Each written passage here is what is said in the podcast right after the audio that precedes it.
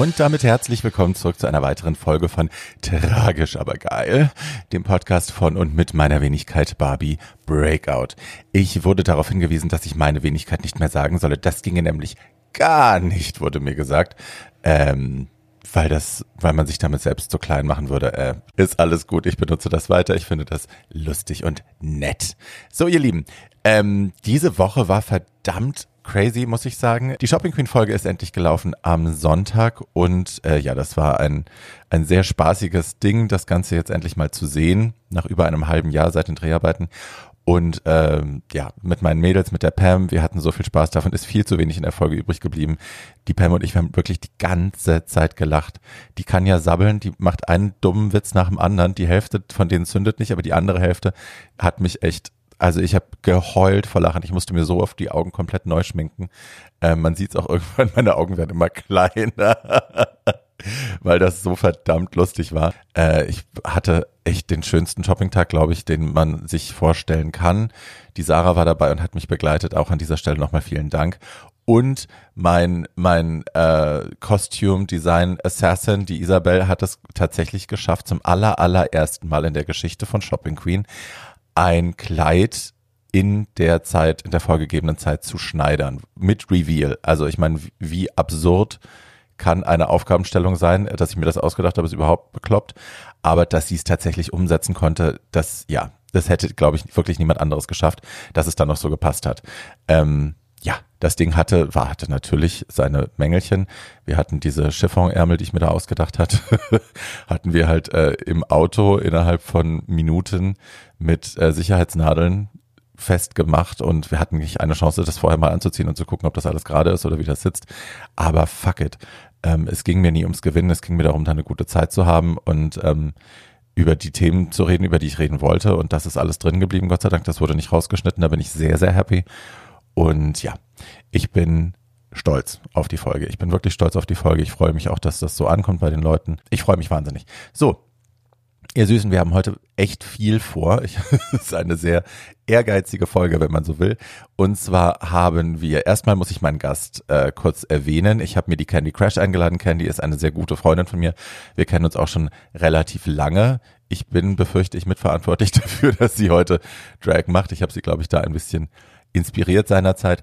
Ähm, und die Candy ist ja, wer die nicht kennt, wird das bereuen, denn die Candy ist wahnsinnig aktiv, die hat auch schon viel Fernsehen gemacht, die ist bei Pro7 öfter zu sehen, die war bei Queen of Drags dabei. Äh, und sie ist eine wahnsinnig gute YouTuberin, sie ist eine Social Media Ikone, die weiß genau, wie man was vermarktet, wo man hingehen muss, mit wem man Kontakte und Deals macht, lalala, da können wir alle noch viel lernen.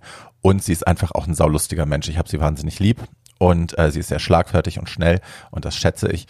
Und ja, das ist die Candy. Und die Candy habe ich mir eingeladen. Wir reden natürlich äh, über die Shopping Queen, denn die Candy war die Shopping-Begleitung von Absinthia. Wir reden aber auch ein bisschen über Queen of Drags natürlich. Wir reden viel über Candy. Wir werden kurz, hoffe ich, über die neue Folge RuPaul's Drag Race sprechen. Und natürlich reden wir über The Diva in Me. Die neue Folge mit Claudia Obert ist online gegangen am Montag. Und dazu gibt's natürlich auch viel zu erzählen, denn das war natürlich auch wahnsinnig lustig. So, ihr Süßen, bleibt dran. Und äh, viel Spaß dabei. Lässt du den Balkon auf, das Fenster? Ist das kein, oder die Fenster? Das Fenster darf aufbleiben. Und kein, das nervt nicht? Das hört man gar nicht, weil die Mikrofone so toll sind. Okay. Was für Podcasts warst du denn bisher zu Gast, dass man so den ganzen Raum mithört? Naja, normalerweise war ich in Podcasts, wo so alles hermetisch abgeriegelt war. Ach so, Mit nein. Wände äh, beklebt und so. Nein, um Gottes Willen, das brauchen wir gar nicht. Okay. Schatzelein. Ach, du nimmst schon auf. Ja! ich habe dich mitgefilmt, mitgenommen. Hallo, mein Schatz. Hallihallo, Hi. mein Engel, alles gut? Ich muss gestehen, ich bin noch ein bisschen, ähm, ein bisschen fertig von gestern. Ja, gestern war lustig. Es war wirklich sehr lustig. Fuck. Ich hatte ja, ich wollte ja gar nicht, ähm, also ja, wir, wir preschen natürlich schon total vor und gehen, steigen gleich voll ein.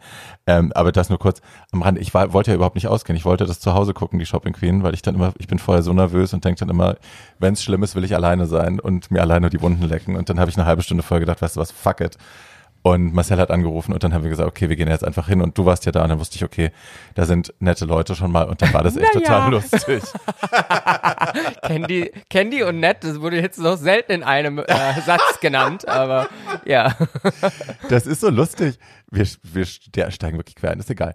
Ähm, du hast ja wirklich äh, ich habe einen Ruf, ja. Du hast echt einen Ruf und das ist für mich so absurd gewesen. Mittlerweile weiß ich warum. Weil als ich dich kennengelernt habe, immer wenn wir gesprochen haben, warst du halt super sweet zu mir und super charming und ich konnte überhaupt nicht verstehen, warum andere Leute sagen, dass du irgendwie eine Hexe sein kannst. Und ich dachte so, what? Mit mir ist die nicht so. Mittlerweile ist, glaube ich, der, ist mein, mein, meine Vorschusslorbeeren haben sich so ein bisschen abgenutzt. Ah, geil. ich krieg's jetzt auch mal ab. Ja, aber es kommt immer von Herzen. Ja. Es ist nie bösartig. Nein. Nicht, nein, also nein. selten. also nicht immer. Manchmal vielleicht. Ja, und eine gewisse Arroganz darf man ja auch mal haben. Ähm, erinnerst du dich, wo wir uns das erste Mal gesehen haben oder wann oder wie? N, äh, wo wir wirklich mit Interaktion uns das erste Mal gesehen haben? Nein, ich erinnere mich, dich in meinem ersten Jahr Berlin im GMF auflegen gesehen zu haben. Ah, okay. Das ist jetzt inzwischen neun Jahre her. Und du warst, glaube ich, die erste Drag Queen, die ich äh, in live gesehen habe. Oh wow. In, in Deutschland live Ja. gesehen habe. Ich hatte in den USA schon Drag Queens gesehen, aber in Deutschland so was so die erste, mein erster Berührungspunkt mit Drag. Und da habe ich dich ähm, ja total faszinierend gefunden. Dachte so krass abgefahren und habe dann auch dein YouTube entdeckt später und all diese Sachen. Mein wahnsinnig professionelles, YouTube. Du, mir, mir hat das imponiert. Und ich, ich war so ein kleiner, schwuler Junge, der gerade in einer neuen großen Stadt ist und sich selbst gerade geoutet hatte bei sich selbst. Und dann steht da ähm, diese impulsante Person vor mir im Prinzip und du, warst so wie so ein Lichtblick. Ich so, oh geil, das, das, so kann man auch sein und man kann dafür gefeiert werden. Oh. Ja, wirklich. Und ähm, ja, dann, dann da kommen dann natürlich auch noch andere Szenegrößen später dazu, die ich dann kennengelernt habe. Und all das hat mir geholfen, wirklich ich zu werden oder da, mein wahres Ich zuzulassen. Hattest du das denn schon von Kindesbeinen an, dass du eine Weiblichkeit mit dir rumgetragen hast Oh ja, und um Gottes Willen. die, du wolltest, dass die rauskommt und wusstest nicht wie, oder? Ich war schon immer so eine Sissy. aber mir wurde ähm, anerzogen, nicht so sehr von meiner Familie, aber von der Gesellschaft, ähm, das nicht rauszulassen. Das soll man nicht sein, das darf man nicht sein. So ist ein Mann nicht. Und das hat damit angefangen, dass ich schon, ich habe eine Schwester, die ist ein Jahr jünger als ich. Und mir wurde immer gesagt, ah, Zwillingsschwestern, weil wir, ich hatte auch längere Haare und war immer sehr flamboyant, schon als kleiner, kleiner Junge. Und dann hat meine Mutter immer sehr entbrüstet ähm, den Leuten gesagt, nein, das ist ein Junge. Hm. Und weißt du, wenn du das schon mitbekommst, so, dass es schlimm ist, ein Mädchen zu sein, Ja. oder dass du, dass es schlimm ist, misgendert zu werden, wenn du doch ein Cis-Junge bist, bla die bla Mutter bla. sich dafür schämt, Genau. wenn du für ein Mädchen gehalten Und hast. ähm, vielleicht hat sie sich auch gar nicht geschämt, aber sie hat immer gedacht, sie musste sich recht, rechtfertigen. Ne? Und, und ich glaube, das hat mein Leben lang mitgeschwungen, auf jeden Fall.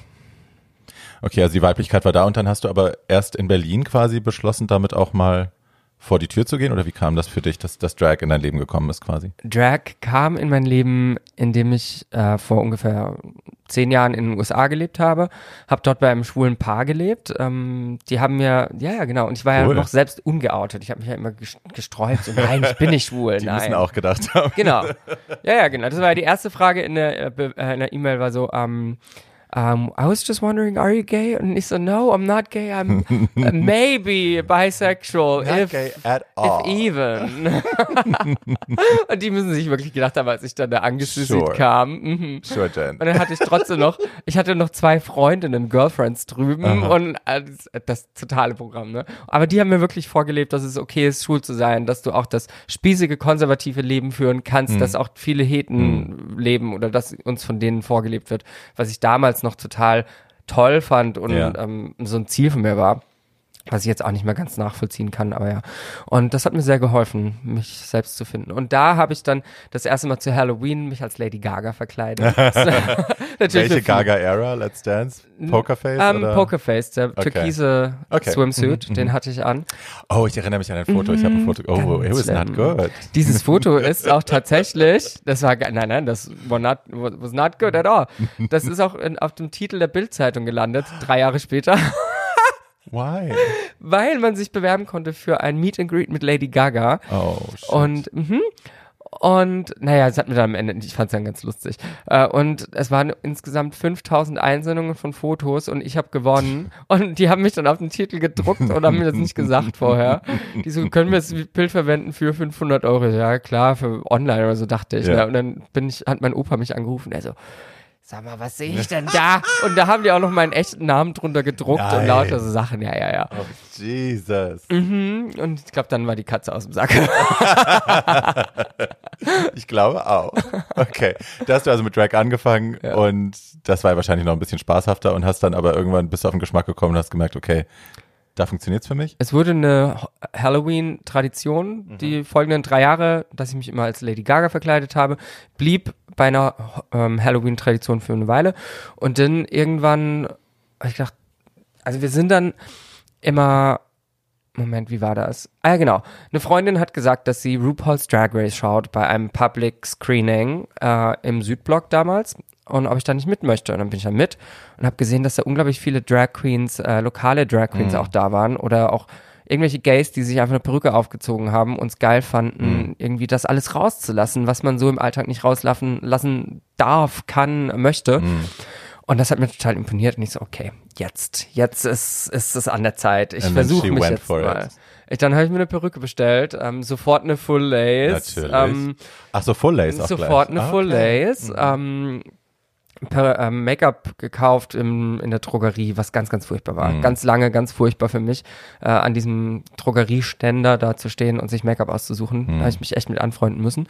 Und habe mich dann zwei, dreimal zu Hause geschminkt und bin dann mit in den Südblock und habe dort gefeiert. Und es war so befreiend. Ja. Und der Rest ist Geschichte.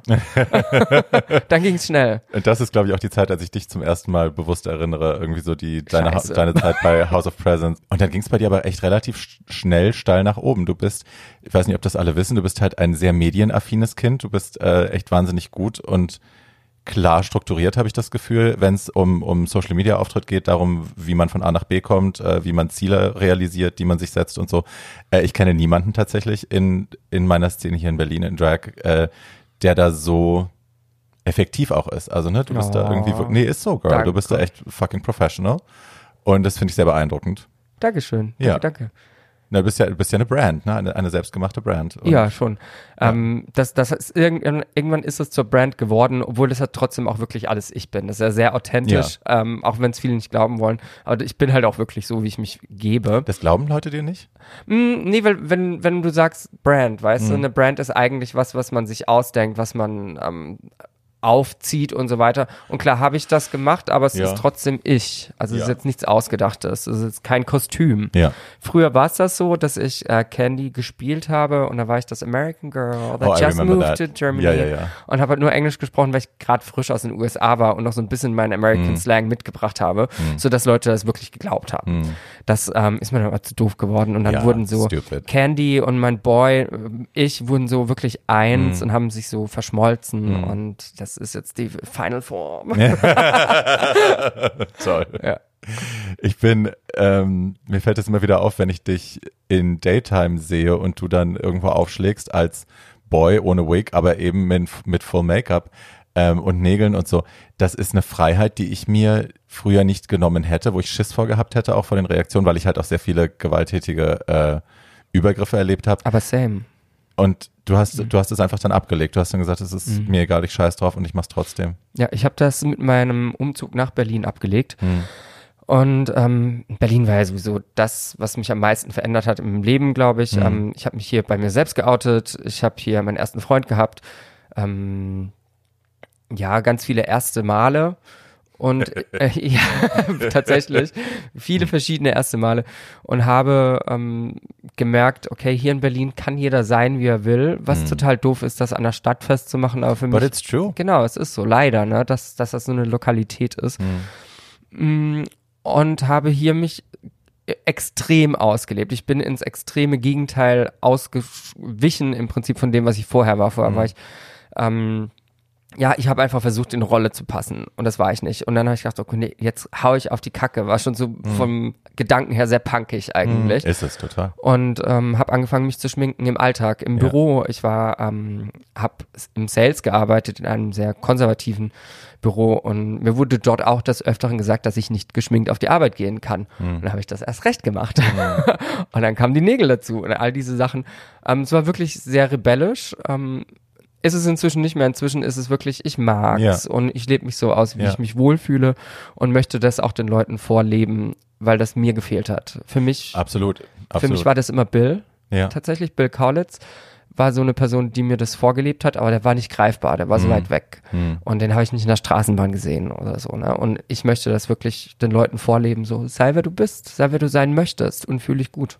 Wie oft passieren dir denn tatsächlich dann dumme Sachen? Ich meine, fährst du öffentlich und machst du das? Mm, Inzwischen fahre ich keine Öffis mehr. Hm. Ähm, eben aus diesem Grund, dass mir sehr oft Sachen passiert sind, wie ich gerade eben erzählt habe, als ich das erste Mal aus war und im Südblock feiern war, ist mir auch direkt beim ersten Mal halt, glaube ich, sogar mit das zweitschlimmste passiert, was mir passiert ist, dass ein Typ, als ich auf dem Heimweg war, morgens um sechs, es war Sommer und es war schon hell und der Morgenverkehr hat schon begonnen und es waren schon ganz viele Leute am Zuggleis oder am U-Bahn-Gleis.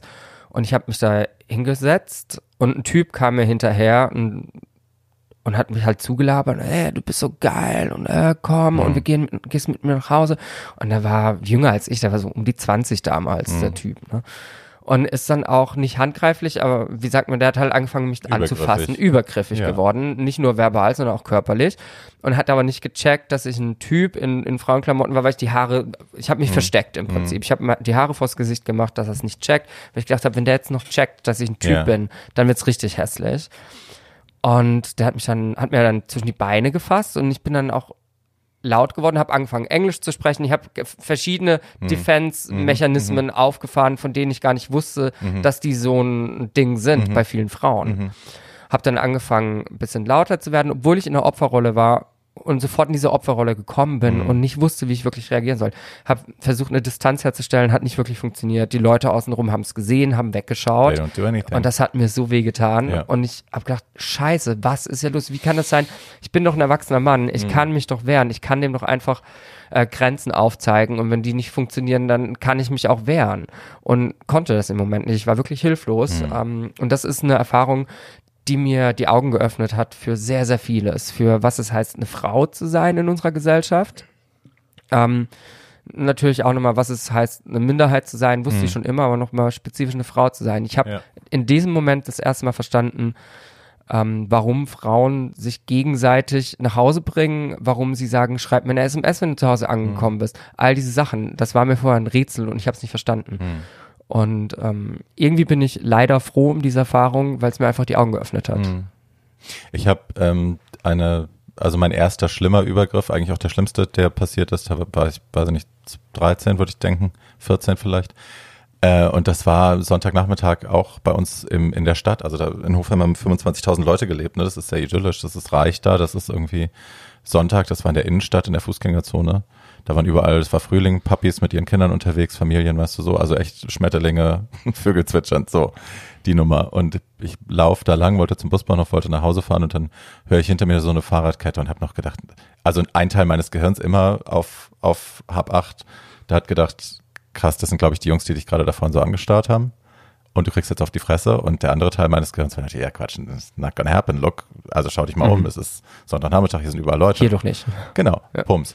Und schon lag ich auf dem Boden. Ähm, und das ist, wie du gesagt hast, das eine war der Übergriff, das, das Körperliche, das andere war aber tatsächlich, das viel Schlimmere war die Enttäuschung, dass keiner eingegriffen hat und dass ich Mhm. da alleine gelassen worden bin. Und ich war Kind, also ich war 12, 13, 14 so. Ich war Krass. kein erwachsener Mann.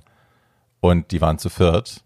Und ich kann verstehen, wenn man sich selber nicht in, also sich selbst nicht in körperliche Gefahr bringen will, gerade wenn man Kinder dabei hat oder so. Aber es gibt ja so viele andere Sachen, die man machen kann. Man kann laut schreien, man kann ne, andere Leute auffordern, Man einzugreifen. kann ko kollektiv formen, um dorthin Ja. zu gehen und Ja. sagen so, ähm, seht ihr, was da gerade los ist, sollen wir mal hingehen. Ja. Ne? Das ist, also finde ich, ja, das Und ist. auch aus Erwachsenensicht, ich meine, das, die Jungs waren ja auch nicht älter als 16, ne? Also da, da dazwischen zu gehen. und du warst denen einfach zu schwul oder was? Ja, ja, Problem? ich war bekannt natürlich da. Ich hatte mich Aha. geoutet. Ähm, ich war halt bunt. Okay. Ich hatte irgendwie bunte, bunte Haare und eben, ja, es sah halt durchgeknallt aus und ich war eben geoutet. So und Mhm. war halt einfach eine Tunte.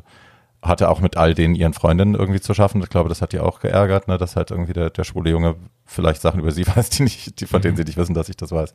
Nee, aber das war irgendwann ein richtiger Sport, dass die Jungs oben von der, von der Gesamtschule am Rosenberg, dass die in den Pausen runtergekommen sind oder in den Freistunden, um der Schwuchtel auf die Fresse zu hauen in Pausen, auf, bei uns auf dem Pausenhof. Ähm, das hatte sich dann irgendwie so eingebürgert. Ja, Fun Times. Ähm, nee, aber das, das sitzt dann, ne? wenn du halt siehst, da sind Leute, die könnten dir helfen und die sind in deinen Augen ähm, be befäh- befähigt und, und be bemächtigt, das zu tun und sie lassen es einfach und gucken dann weg. Das ist eine schlimme, eine schlimme Sache. Ja, es ist einfach sehr traurig, was das über unsere Gesellschaft aussagt. Mhm. Ähm, auf der anderen Seite muss ich sagen, ist es mir auch schon oft ähm, geholfen worden. Ja. Das ist auch schon vorgekommen. Ne? Aber ähm, ja, einfach krass, dass sowas überhaupt noch passiert. Also ich, ich glaube auch nicht, dass sich das, es wird sich vielleicht ein bisschen bessern, aber ich glaube nicht, dass das komplett weggeht, weil es einfach ein Problem mit dem Männerbild ist. Und das Männerbild wird sich, glaube ich, nicht so einfach so schnell ändern in unserer Gesellschaft. Nee, toxische Männlichkeit ist einfach toxische Männlichkeit, aber ich glaube, je mehr Leute visible sind, umso weniger ist der Triggerreiz für diese Idioten da. Weißt du, wenn sie einmal in drei Monaten jemanden wie uns sehen oder wie dich sehen in der U-Bahn, äh, flippen die vielleicht eher aus, als wenn sie pro Fahrt fünf sehen. Weißt du, dann ist es irgendwann so, okay, what the fuck. Da musst du aber auch Hoffe ich. sagen, so Leute wie ich oder du, die dann eben eine gewisse Sichtbarkeit schaffen, die fliehen aber halt auch nach Berlin. Die wirst du ähm, auf dem Land, wo sie eigentlich herkommen, wahrscheinlich nicht mehr antreffen oder Nein. weniger antreffen, eben aus diesen Erfahrungen. Nein, und, und deswegen, sieht man auch nicht in Drag in der U-Bahn. Also Genau, das mache ich auch nicht. schütze mich Das ich natürlich, mehr. weil ich einfach nicht mehr, ich kann mich dem nicht aussetzen. Ja. Und ich ziehe echt den Hut vor, ich kenne so viele Leute, die das machen, Gabi Tupper und so, die wirklich zu jedem Gig mit der U-Bahn fährt, eiskalt. Äh, und na, da ziehe ich wirklich den Hut vor, da habe ich Ehrfurcht vor, weil I cannot so. Äh, Geht mir genauso. Ich sag dann aber irgendwann, mir ist so viel Scheiße passiert, einer Gabi Tupper sicherlich auch, Hm. dass ich, ähm, da bin ich mir selbst der Nächste und sag, nee, das, meine Sicherheit geht mir da jetzt Absolut. vor. Und ähm, dann werde ich meine Aufklärungsarbeit halt nicht durch meine Sichtbarkeit in der U-Bahn leisten, sondern durch andere Aktionen. Ja. Und das machst du ja auch. Du bist ja sehr, sehr aktiv, auch auf YouTube. Dein, dein YouTube-Kanal ist, glaube ich, der erfolgreichste Drag-YouTube-Kanal in Deutschland. Sehe ich das richtig? Ja. Ja. Ja, danke. Und well, it's true. Und das ist ja auch sehr professionell und sehr schön, was du da machst. Und auch auf Insta bist du sehr aktiv.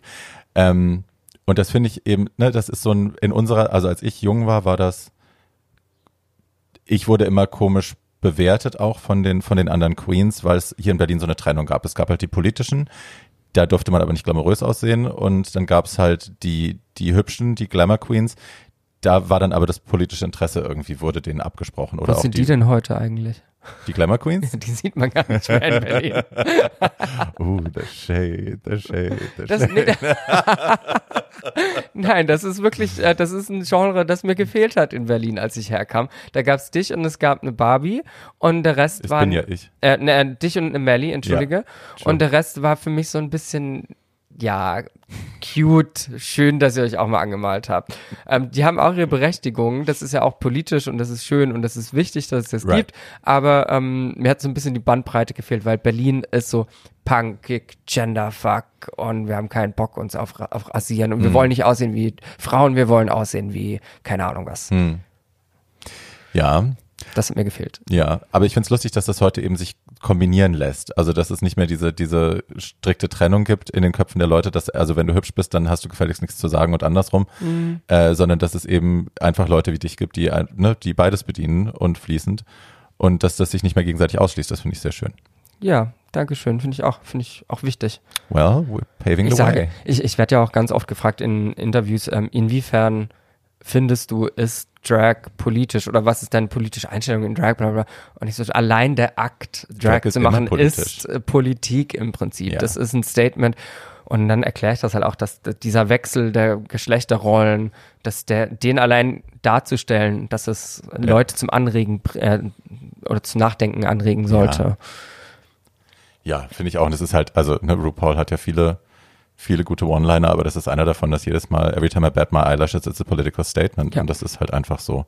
Oder jedes Mal, wenn man in Drag das Haus verlässt, ist es ein politisches Statement. Fuck it. Also klar, egal, wo du damit hingehst, aber erstmal die Tatsache, dass du den Gendernorm, dem Establishment, dem, was von dir erwartet wird, äh, den Mittelfinger zeigst, das allein ist natürlich schon ein Act of Defiance. Und das finde ich super.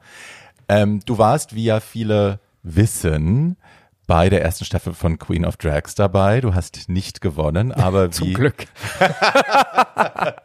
aber wie ja auch schon viele der Drag Race Mädels, äh, die nicht gewonnen haben, bist du dann doch diejenige mit der größten Karriere, glaube ich, im Nachhinein mit den meisten, mit dem meisten Gewinn. Sehe ich das richtig? Mm, Ja, ich glaube, das ist so. Ich bin aber auch die gewesen, die mit am meisten schon reingegangen ist. Ähm, ich hatte schon von allen am meisten gemacht vor der Kamera. Ich hatte meinen YouTube-Kanal. Ich habe schon verschiedene Shows mitgemacht. Ich war in einer großen ähm, Arte-Doku, die europaweit sehr Right. groß war. Ähm, hatte so Sachen schon machen dürfen und hatte da auch immer drauf hingearbeitet. Daher war das für mich so ein weiterer Schritt einfach. Für die anderen war es vielleicht ein Anfang, für mich war es ein weiterer logischer Schritt. Und den möchte ich niemals missen, diesen Schritt. Es war der Sommer meines Lebens. Hat unglaublich viel Spaß gemacht, ja. Es war einfach auch ein Spaß, euch zuzugucken. Also ich kannte fast alle vorher persönlich. Naja, die Hälfte würde ich sagen. Nicht, ja, doch, die Hälfte. Egal. Und ähm, ich war dann doch auch verwundert, wie, wie viele Leute dann doch vor der Kamera so ein bisschen eingefroren sind oder doch so ein bisschen aufgesetzt gewirkt haben, wo man dachte, ach, so bist du doch aber eigentlich gar nicht, ich kenne dich anders. Und man hat dir halt einfach ange angemerkt sofort von, von, vom ersten Tag an, dass du dich vor der Kamera wohlfühlst, dass das kein Problem für dich ist, weil du es natürlich auch gewohnt bist. Ja. Und dass du viel natürlicher sein konntest als viele andere. Und ähm, ich finde, du hast sowohl das Herz als auch das Hirn der Staffel irgendwie so ein bisschen verkörpert. Ich meine, Bambi ist natürlich auch die Herzensqueen. Aber wo ist das Hirn? Oh mein Gott, I'm so sorry, Bambi. Candy. Ach nee, wir lieben dich, Bambi. Wir lieben dich, Bambi. Wir lieben dein Herz. Ja. Fürs Ja. Hast du mich. This one. Ähm, nein, aber weißt du, es war so, man hat dir zugesehen und man dachte sich so, ja, genau, das ist das, was ich sehen will. Da, da, da, das ist witzig, das ist leichtfertig, das ist zynisch, bissig auch zwischendrin, aber äh, es ist visuell stunning. Ähm, auf der Bühne war es dann leider nicht so, aber Ja, alles andere war ja okay. Punktlandung, so eben. Dankeschön. Ähm, ja, du meinst, oder du hast gerade gesagt, dass andere da vielleicht nicht so locker mit umgehen konnten mit dieser Situation so. Ähm, Sehe ich genauso. Ich glaube, was ein noch größerer Unterschied war zwischen mir und den anderen, war nicht nur, dass ich diese Erfahrung vor der Kamera schon hatte und ähm, das verstanden habe, wie Fernsehen funktioniert, sondern der größte Unterschied war, dass es mir nicht ungefähr unbedingt ums Gewinnen ging, sondern darum, Spaß zu haben. Ich bin da rein und habe gesagt, und ich nehme so viel mit wie möglich an Spaß, an Erfahrung und an Freude. Und genau das habe ich gemacht. Und ich glaube, deswegen bin ich aber im Publikum gut angekommen und deswegen war ich auch locker. Ich war nie verbissen. Ich nicht so, oh mein Gott, ich muss es jetzt gewinnen oder so. Das hatte ich halt nicht. Ne? Und ähm, ich glaube, das ist so die Zauberformel. Deswegen, wenn irgendwelche Leute zuhören, die vielleicht im Cast für Staffel 2 sind, ähm, nehmt euch das zu Herzen, habt Spaß, egal was passiert. Ja. Nehmt das als Spaß mit und nicht als Wettbewerb. Ich bin genau mit der gleichen Prämisse in die Shopping Queen reingegangen, weil ich wusste, also ne, für uns ging es ja eh nicht um unsere eigene Kohle, es ging ja darum, Geld für einen guten Zweck zu gewinnen, was nicht weniger wichtig ist, aber es war jetzt nicht so, dass ich jetzt für mein Geld spielen musste. Äh, und ich habe auch gedacht, scheiß, ob, scheiß drauf, ob ich gewinne oder nicht. Ich will einfach echt eine gute Zeit da haben. Ich will über Sachen sprechen, die mir wichtig sind. Ich will, dass das irgendwie reinkommt. Und fuck the rest. So, ich will, will eine lustige Woche mit meinen, mit meinen Mädels haben. Und das hat echt wahnsinnig Spaß gemacht am Ende. Aber ja, ich hatte halt auch nie diesen Moment, wo ich dachte, "Uh, wie schaffe ich es jetzt, dass ich da und wie, wie bin ich strategisch mit den Punkten oder so. Das war mir alles total wurscht. Ja, aber wie war es jetzt für dich, dich, also du hast jetzt gestern die Folge gesehen, Ja. wie war es für dich? Toll war es für mich. Also es, ich muss sagen, ich fand, ähm, gut, wir haben es auf dem Beamer gesehen, das war jetzt kein 4K, keine 4K-Auflösung auf dem Großbildfernseher. Ich weiß nicht, wie das Du sahst großartig aus, wirklich. Auf, auf dem Beamer sah das super. Du hast dir selbst auch gefallen, ne? Absolut, Ja. absolut. Und ich habe auch diese befremd, also ich fremdel nicht mehr mit mir im Fernsehen oder auf dem Bildschirm gar nicht. Äh, es sind halt nach wie vor natürlich einfach Sachen, ne? ich bin keine 20 mehr und so, wenn man sich dann da im Tageslicht in Drag sieht, denkst du auch, meine Fresse, da wäre ein Softer irgendwie schöner gewesen, aber fuck it. Ähm, Weißt du, was mir da hilft? Wir haben ja jetzt gerade zusammen ein bisschen Fernsehen geschaut Mhm. und zu sehen, dass die Besten der Besten bei RuPaul's Drag Race in einem wirklich sehr guten Licht, auch cakey und cracky Mhm. und ähm, wirklich crisp, ähm, das, das, die sehen aus wie wir. Ja. Das ist, das geht uns allen so. Das hilft mir wirklich, das so zu sehen. Ja, und ich habe mich einfach auch davon verabschiedet, in solche Dinger als Beauty Queen reinzugehen oder ne, dass ich da so gesehen werden will, weil äh, die Realität ist einfach eine andere. Und ich habe andere Sachen zu geben und es, es gibt andere Sachen, wegen denen ich da bin, als jetzt irgendwie dringend die glatteste sein zu wollen, weil that ship has sailed. Man muss ja nicht die glatteste sein, um trotzdem die schönste zu sein. Oh. Ja. oh. Nee, aber ich fand's geil. Ich fand, äh, ich habe echt, das hat ja wahnsinnig lang gedauert. Ne? Wir haben im November, glaube ich, gedreht und es ist jetzt erst gekommen. Äh, die hatten es zwischendrin einmal verlagert wegen Corona. Das, also der Sendetermin stand ja schon fest und dann kam Corona und dann wurde es wieder verschoben. Und so war jetzt halt eine ganz schön lange Zeit dazwischen. Und ich hatte vieles auch schon wieder vergessen, muss ich sagen. Ich hatte den kompletten Drehtag vergessen. Nein. Ich, wirklich, ich saß da gestern und dachte mir, das haben wir gemacht, das ist ja abgefahren. Ich habe tatsächlich ein unglaublich schlechtes Gedächtnis. Also ich habe eigentlich kein Gedächtnis. Und dann kam noch hinzu, dass ich zu dem Zeitpunkt irgendwie 36 Stunden nicht geschlafen hatte, weil wir am Tag davor unsere Queen of Drags Premiere hatten. Stimmt. Und ich da fast, glaube ich, gar nicht im Bett war. Und ähm, dann noch den Morgen, wo dieser Dreh begonnen hat, um elf sollte ich dort sein und ich hatte um neun Uhr noch ein Business-Meeting mit MAC Cosmetics und lauter so Sachen. Ne? Und ich bin da angekommen und ich war schon so durch, deswegen ich habe mich an nichts mehr erinnert. Äh, ich, also ja, das, äh, ich wusste wohl noch ein bisschen mehr als das, aber es war trotzdem, viele Sachen hatte ich wirklich nicht mehr auf dem Schirm und da habe ich mich dann total gefreut, die zu sehen. Bei anderen Sachen dachte ich so, habe ich jetzt wirklich ohne T-Shirt vor der Kamera gesessen? Okay, das habe ich wohl anscheinend einfach gemacht. Hast, oh ja, Was, ohne T-Shirt? ich war oben ohne an einer Stelle, ja, im, im Schminkraum, kurz bevor ich auf die Bühne gehe. Ach krass. Ja. Nee, das ist mir auch gar nicht aufgefallen. Hey. Ähm, nee, und auch das fand ich dann, cares. nee, und auch das fand ich dann gar nicht mehr schlimm. Ähm, nee, ich war, ich war insgesamt echt total versöhnt und ich mein, mein wichtigstes war, deswegen habe ich auch äh, an meinem Shoppingtag dieses AIDS Memorial T-Shirt angezogen. Mein wichtigstes war, ich wollte unbedingt über HIV sprechen. Ich wollte über meine Infektion sprechen. Ich wollte And ein, boy, she did. yes, she did. Und ich wollte ein bisschen Informationen unters Volk streuen, die halt äh, die breite Masse da draußen vielleicht nicht so kennt, für die nicht äh, schwulenaffin sind oder queeraffin. Ähm, na, also ich habe ich hab aus allen Rohren versucht, diese HIV-Geschichte, ich habe das in der Home Story erwähnt, ich habe das in jedem Interview versucht unterzubringen, weil es mir einfach sehr wichtig war und dass das auch so, dass sie mir den Raum da gegeben haben, das in Gänze zu erzählen, dass es schön geschnitten worden ist, ähm, das hat mich einfach sehr, sehr, sehr stolz gemacht gestern. Ich war echt happy. Und das hast du auch sehr, sehr gut gemacht und ich finde auch, Thank dass you. du einen sehr hohen Mehrwert dieser Show geliefert hast. Also ich war, das habe ich dir gestern gleich auch nochmal gesagt, ich war echt froh, dass du dabei warst Hm. und es war auch einfach schön anzusehen. Also es war lustig, es war emotional, es war aufklärend. Mm, Also ich glaube, da habt ihr alle nur gewonnen durch dieses Format tatsächlich. Ich glaube auch. Also es gibt jetzt keinen, der wirklich, äh, der da böse abgeschnitten hat Nee. oder so. Ich glaube, Stella hat einmal diesen, diesen Ausraster, den sie da Backstage gezeigt haben. Das hätte sie wahrscheinlich lieber nicht gesendet gehabt. Das ist auch daran kann ich mich schon gar nicht mehr erinnern. sie hatte so Kistchen mitgebracht mit Make-up drin und hatte die da hingestellt und eins von den Kistchen stand direkt vor ihr, aber sie hat es nicht gesehen und dann ist sie richtig ausgeflippt und hatte richtig die Leute, die Producer In Stella angeschrien. Manier. Ja. Da- Unter Druck kommt sie wohl noch mal raus. Nein, aber das äh, war ja dann, ja, das hätte sie, glaube ich, besser nicht, lieber nicht gesendet gehabt, aber ich finde auch, das ist total verzeihbar, wenn man weiß, wie wenig wir da schlafen, wenn man so eine Sachen produziert und unter wie viel Druck man sich setzt und auch besonders sie, weil sie halt wirklich auch gewinnen wollte, glaube ich. Ähm, ja.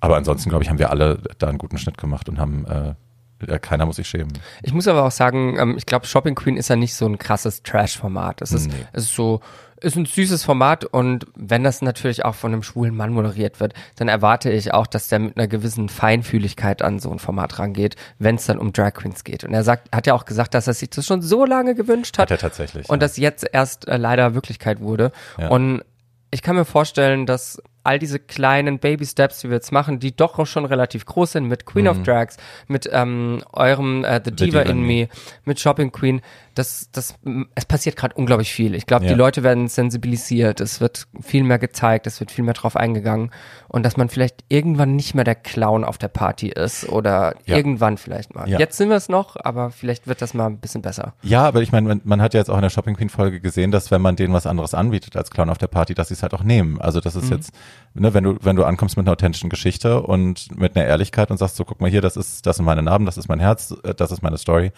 ähm, dass es eben auch respektvoll behandelt wird und so geschnitten wird, so gezeigt wird, dass man das irgendwie, dass der Zuschauer das ernst nehmen kann und annehmen kann und dass dass man sich jetzt eben nicht auf Klamauk und Pausenclownerei ähm, reduzieren lassen muss. So, weißt du? Ja, total. Ja. Ja, heute ist ja die dritte Folge von The Diva in Me mit Frau Claudia Obert online gegangen. Wir haben die eben zusammengeschaut. Was ist denn dein, dein erster Eindruck? Wir haben gerade eben schon mal ein bisschen drüber geschnackt. Mein erster Eindruck ist, ähm, ich liebe die Frau Obert natürlich. Ja. Ne? Ich finde die Claudia ganz, ganz, ganz lustig, sehr unterhaltsam. Ich glaube, es hätte diesen, also dieser Claudia Obert-Hype gerade, ne, der ist ja echt abgefahren, finde Ja. ich. Das ist, findet man selten, dass jemand so schnell irgendwie so beliebt wird und dann durch alle Formate geschossen Mhm. wird. Ähm, ja, es war lustig anzusehen. Was sagst du denn? Es war halt so ein absurder Tag. Ne? Ich meine, ich kannte sie so ein bisschen, Sheila kannte sie gar nicht. Sheila hatte gar keine Ahnung. Und Kelly kannte sie, glaube ich, auch so ein bisschen. Und dann kommt sie da halt morgens rein. Und ich hatte halt, ich weiß gar nicht, was ich erwartet habe, aber ich habe halt irgendwie gedacht, okay, es wird, glaube ich, es wird mir alles zu laut und zu viel und zu zotig und zu besoffen und ich setze mich einfach nach hinten und lass die Mädels das mal handeln.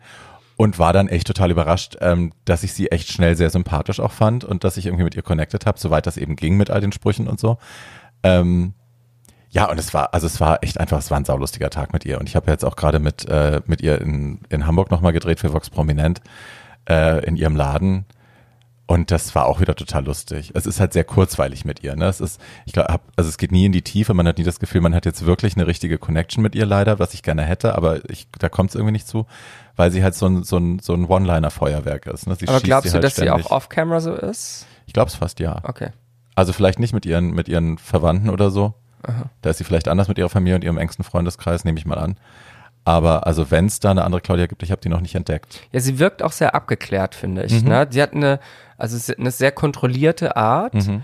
Ähm, ich habe mir ja auch mal Notizen gemacht. Ich, ich fand es nämlich so der Moment, wo mir aufgefallen ist, die sehr abgeklärt war, als sie gesagt hat, Männer sind zum Vergnügen da. Damit habe ich mich abgefunden. Mhm. Und das fand ich so ein bisschen schade. Ne? Also ich glaube, da, da steckt schon sehr viel Verlust äh, drin, sehr viel Schmerz in diesen Verletzung, Worten, ja. Verletzung. Und ähm, die sie aber eigentlich nicht zeigen möchte und deswegen verkleidet sie das Mhm. in so einem locker, luftigen, lustigen Mhm. Satz. Wenn man da aber drüber nachdenkt, was sie da gerade sagt, ist es eigentlich schon schade. Mhm. Ja, das war auch so der Grund, warum ich, warum ich da immer weiter gebohrt habe an dem Tag, weil ich habe halt gemerkt, einerseits eben sagt sie so eine Sachen und redet von Verlust und redet von ihrer großen Liebe und so. Und ja, also ich habe eben, ich wollte einfach gucken, ist da denn mehr und äh, willst du das? Also sehnst du dich nach was oder sehnst du dich nicht danach? Ich wollte dir das denn nicht aufquatschen. Ich habe halt nur immer wieder rausgehört, dass sie sich, dass da eine Sehnsucht ist und ein Schmerz. Aber ja, so wahnsinnig weit sind wir da nicht gekommen. Sie ist halt eine Lebefrau, Ja, ne? die total. Partykanone, wie sie selbst Ja, gesagt ja, hat. Ich finde, da sind ja auch unglaublich viele Parallelen zu mir. Ich sehe ja so ein bisschen Claudia in mir. Wir kommen beide aus dem Süden. Ja. Also mein, äh, wenn ich meinen Heimatdialekt spreche, höre ich mich an wie Claudia Obert. Wirklich? Ja, ja, sie Mach kommt. mal. Boah, auf, auf Kommando ist komisch irgendwie. Okay. Ich glaube, ich glaub, da brauche ich jemanden aus Karlsruhe vor mir sitzen. Okay. Ich komme aus Karlsruhe, sie kommt aus Freiburg Ja. und die sind sich sehr, sehr ähnlich, die Dialekte. Ähm, sie säuft unglaublich viel. sie trinkt sehr viel Sekt, das äh, ist mir sehr sympathisch, denn das äh, war ja auch bei mir so bei Queen of Drags, dafür war ich ja bekannt, dass ich da immer mit, Desiree Nick von Queen of Drags. Genau, so ungefähr. Und was sie auch gesagt hat, und das fand ich auch interessant, weil ich mich da auch so ein, einordnen würde, sie sitzt auf einer Party eher irgendwo im Eck und, und trinkt gemütlich ein und guckt zu und beobachtet und kommentiert dann. So, ja, genau das bin ich gewesen bei Queen of Drags. Ich hocke auf der Couch im Eck mit meinem Sekt in der Hand und kommentiere das Geschehen und habe aber den Spaß meines Lebens. Und ich, ich, ich muss die mal treffen. Barbie, Du, du, also musst mir die mal klar machen. Die ist nächste Woche, die ist nächste Woche in Berlin. Die hat Lass schon- uns essen gehen, ich bin dabei. Ich, also ja, Trinken gehen, meine besprechen wir, besprechen wir gleich off, im Off besprechen wir das gleich, aber sehr gerne. Ähm, ja, ich finde gerade diese Sache, als sie das so beschrieben hat, ich fand das, das Bild ganz cool von einer Frau, die sich mit einer Zigarre in den Club setzt und die Puppen tanzen lässt irgendwie. Ähm, weil das hat so, es hat halt so ein Macho-Ding, ne? Das ist so komplett alles auf den Kopf gestellt und so und macht ihr mal für mich hier. Ich sitze hier, ich geil mich auf, hat sie ja auch gesagt. Und äh, ihr tanzt da jetzt mal hübsch. Also diese, diese Macho-Attitude finde ich an ihr, finde ich Sehr an jeder sehr Frau. emanzipiert. Sehr emanzipiert Sehr und sexy, sehr cool, ja. Deswegen war ich dann auch mit ihrem letzten Satz, weil ich so, dass ich dachte, um Gottes Willen nicht, dass, also ich will nicht, dass sie mich falsch versteht, weil sie ja dann irgendwie sagte, äh, ich gehe jetzt hier nach Hause und äh, die Drag Queens haben mich überzeugt, dass ich im Alter nicht alleine sein soll, deswegen suche ich mir einen Mann und äh, der Sex ist jetzt nicht mehr wichtig, es geht nur noch um die Liebe. Und habe ich auch gedacht, Girl, das war überhaupt nicht das, was wir dir sagen wollten. Nee, so. ich glaube auch, dass ähm, die denkt nicht immer, glaube ich, genau über das nach, was sie Mhm. sagt, sondern sie, sie hat so das Herz auf der Zunge und ich glaube auch gar nicht, dass das das ist, was sie sagen wollte. Ich glaubte, sie brauchte jetzt einfach für die Sendung ein Fazit, um die Mhm. Sendung äh, zu beenden. Wollte uns einen Gefallen tun Genau, vielleicht. genau. Ja, ja, und ähm, ich glaube nicht, dass das wirklich das ist, was sie denkt. ja. Ich glaube, sie sehnt sich schon nach jemandem, ähm, aber hätte das wahrscheinlich in andere Worte verpacken können. Probably. Ja. Ja. Aber ich glaube halt auch einfach, ich finde, ne, wenn man prominent ist, du hast halt Presse schon so oft gemacht, du hast halt so oft schon vor Kameras bist du irgendwie nach deinem Innersten gefragt worden und du hast natürlich auch äh, die Mechanismen zugelegt, um das eben zu beschützen. So. Also, ne, deswegen ist auch klar, wenn du in so eine Sendung gehst, dass es halt, dass die sich nicht sofort aufmacht und sagt, ja, hier ist übrigens mein Innerstes, das sind meine Sehnsüchte, da bin ich verletzlich. Und äh, ne, das ist ja auch eigentlich klar. Mhm. Das ist auch das, wo ich so ein bisschen, ja, eine Kritik in der Folge habe, ist, wie willst du das umsetzen mit so einem Promi, ne? Also klar, ist halt geil, du hast eine Claudia Obert jetzt in der Show, die ist gerade mega gehypt und die ist auch unglaublich unterhaltsam. Allein ihre ganzen One-Liner, die Sprüche, die, die sind ja eine Show an sich schon, ne? Aber das in eurem Setting ähm, fand ich ein bisschen befremdlich, weil es raussticht inhaltlich, thematisch von euren anderen Folgen, weil ihr wirklich Leuten helfen wollt. Und ich glaube, eine Claudia Obert war jetzt nicht da, um damit ihr geholfen wird. Ja. Und was ja auch voll okay ist, aber ähm, man muss diese Folge, glaube ich, anders kritisieren als andere Folgen, weil sie ein bisschen, ja, die sticht halt raus, die Folge. Ja, dafür war sie sehr lustig. Hier. sie gesagt hat, dass äh, die Muschi muss tropfen, bin ich kurz Oh fast vom Gott. Stuhl gefallen. Und das- ist ja auch das Tolle, dass es ein Streamingdienst ist. Du kannst halt so Sachen auch senden, ne? Das hättest du im, im TV vielleicht, wär's rausgeschnitten worden. Ja. Deswegen ganz cool. Ja. Wie war das denn bei euch? Gab es bei euch bei Queen of Drags Sachen, die sie rausgeschnitten haben? Die Nee, nee, also wir haben genau das gedreht, was du gesehen hast und keine Sekunde mehr. Nein, aber ich meine, gab es irgendwelche krassen Situationen, die, sie, die wir nicht gesehen haben, wo man irgendwie denkt, wow, das ja, ja. ja, ja über die hatten- du aber nicht reden darfst, oder? Nö, pff, keine Ahnung, ist mir jetzt auch egal. ähm, es gab, ich hatte ja Beef mit Katie, also gar nicht Beef mit Katie, aber so, die war Ja. mir jetzt nicht so ganz so grün in der Sendung. Und wir hatten ein, zwei Situationen, wo wir uns auch so an die Gurgel gegangen sind oder wo ich ihr meine Meinung gesagt habe. Und das immer aus, von der Perspektive so, Girl, du versaust es dir gerade selbst. Ich will dich gerade vor dir selbst schützen. Hör doch auf damit. Und sie hat das nicht verstanden. Und wir hatten im Glam Space eine Aussprache. Und die hat im Prinzip alles aufgelockert und hat nochmal ein paar Sachen erklärt. Das wurde nie gezeigt, was ein bisschen schade war. Ähm, aber hat es ja am Ende vielleicht auch gar nicht gebraucht. Ja, Na, ich glaube, ihr hätte das gut getan, ne? weil ich habe tatsächlich das ja Gefühl, sie dass ist nicht gut rausgegangen. Nee, Ja. dass sie sich äh, tatsächlich ihren eigenen Ansprüchen da nicht gerecht geworden ist, wie sie wahrgenommen werden will. Das, ähm, ich weiß gar nicht, ob sie weiß, wie sie wahrgenommen werden möchte. Ach ja, die Katrin Baum. Ach, die Sache ist ja, ich habe gerade auch erst ein Video mit ihr gedreht. Ne? Ich habe mich ja ähm, mit ihr getroffen und habe gesagt, okay, jetzt machen wir das mal. Ich habe mir ein Herz genommen und habe gesagt, okay, nochmal Reset drücken. Und sie ist ja im Herzen eine gute, die einfach ganz viel verkackt leider. Und ich glaube, sie braucht trotzdem Leute in ihrem Leben, die ihr das halt auch sagen und die da ähm, trotzdem an ihrer Seite sind und sagen so, ey, so aber nicht und denk mal drüber nach. Und ich habe auch das Gefühl, wenn ich mir auf ihr Social Media angucke und so, ähm, manche States, Statements, die sie inzwischen setzt, die hätte sie so vor ein paar Jahren nicht gemacht, weil sie, glaube ich, anfängt so ein bisschen zu reflektieren. Sie hat jetzt gerade erst erzählt, dass sie keine Wigs verkaufen würde, die Braids drin haben oder die gebraided sind mit Cornrows und so weiter. Was was ist, was sie vielleicht vor einem Jahr noch nicht gesagt hätte. Vielleicht ähm, sind es Sachen, wo sie gelernt hat. Und da bin ich stolz auf sie, dass sie so Sachen inzwischen checkt und Ja. da an sich arbeitet. Ja. Und also das muss man auch dazu sagen, egal was man jetzt von ihr hält, äh, ich finde, also ich habe hab's ja, ich habe ihre Anfänge hier in Berlin ja auch mitbekommen. Und sie hat halt immer eine Tendenz zum Fettnäpfchen gehabt, leider. Also sie ist zielsicher immer wieder auch auf Facebook in große Fettnäpfchen getreten. Äh, aber das Fell, das die Alte sich zugelegt hat, weil ja wirklich alle auf die draufgehauen haben, auch mit einer Vehemenz, die teilweise überhaupt nichts mehr damit zu tun hatte, was sie gesagt oder getan hat, sondern wo es nur um persönliche Animositäten ging. Ähm, die hat sich echt ein dickes Fell zugelegt und ich glaube, die kann mittlerweile, die lässt nicht mehr sehr viel an sich ran, was sowas angeht. Ja, ich glaube, dass sie vieles nicht mehr. Na doch, sie, sie nimmt noch vieles persönlich. Auch bei uns, wir haben ja so einen Zehner-Gruppenchat. Und da sind auch viele Sachen, die sie persönlich nimmt noch. Also ja, wir, wir sind, wahrscheinlich haben wir alle so ein dickes Fell, aber es sind trotzdem noch zart beseitigt. So Ja, es ist aber auch was anderes, ob du von ob du auf Facebook von irgendeinem, von irgendeinem, Un also von irgendjemandem angefeindet wirst, den du einfach gar nicht kennst, oder ob es dir was ausmacht, wenn deine Schwestern Ja. dich zur Brust nehmen. Das ist natürlich nochmal eine andere Baustelle. Ja, aber ja, so ein Gruppenchat. Habt ihr so einen Dreier-Gruppenchat von ähm, Diva in Me? Ja, ja, wir haben, wir haben, ich glaube, vier verschiedene Gruppenchats jeweils mit noch einer Person dazu. Nochmal da ein Produzent, da ist eine Redakteurin Genau, genau, drin und genau, so weiter. genau. Das haben wir auch. Ich glaube, der Queen of Drags Chat ist, glaube ich, auch in sieben verschiedenen Varianten dabei. Und bei uns im, im Hauptchat mit nur im Cast, da sind auch schon etliche Leute ausgetreten.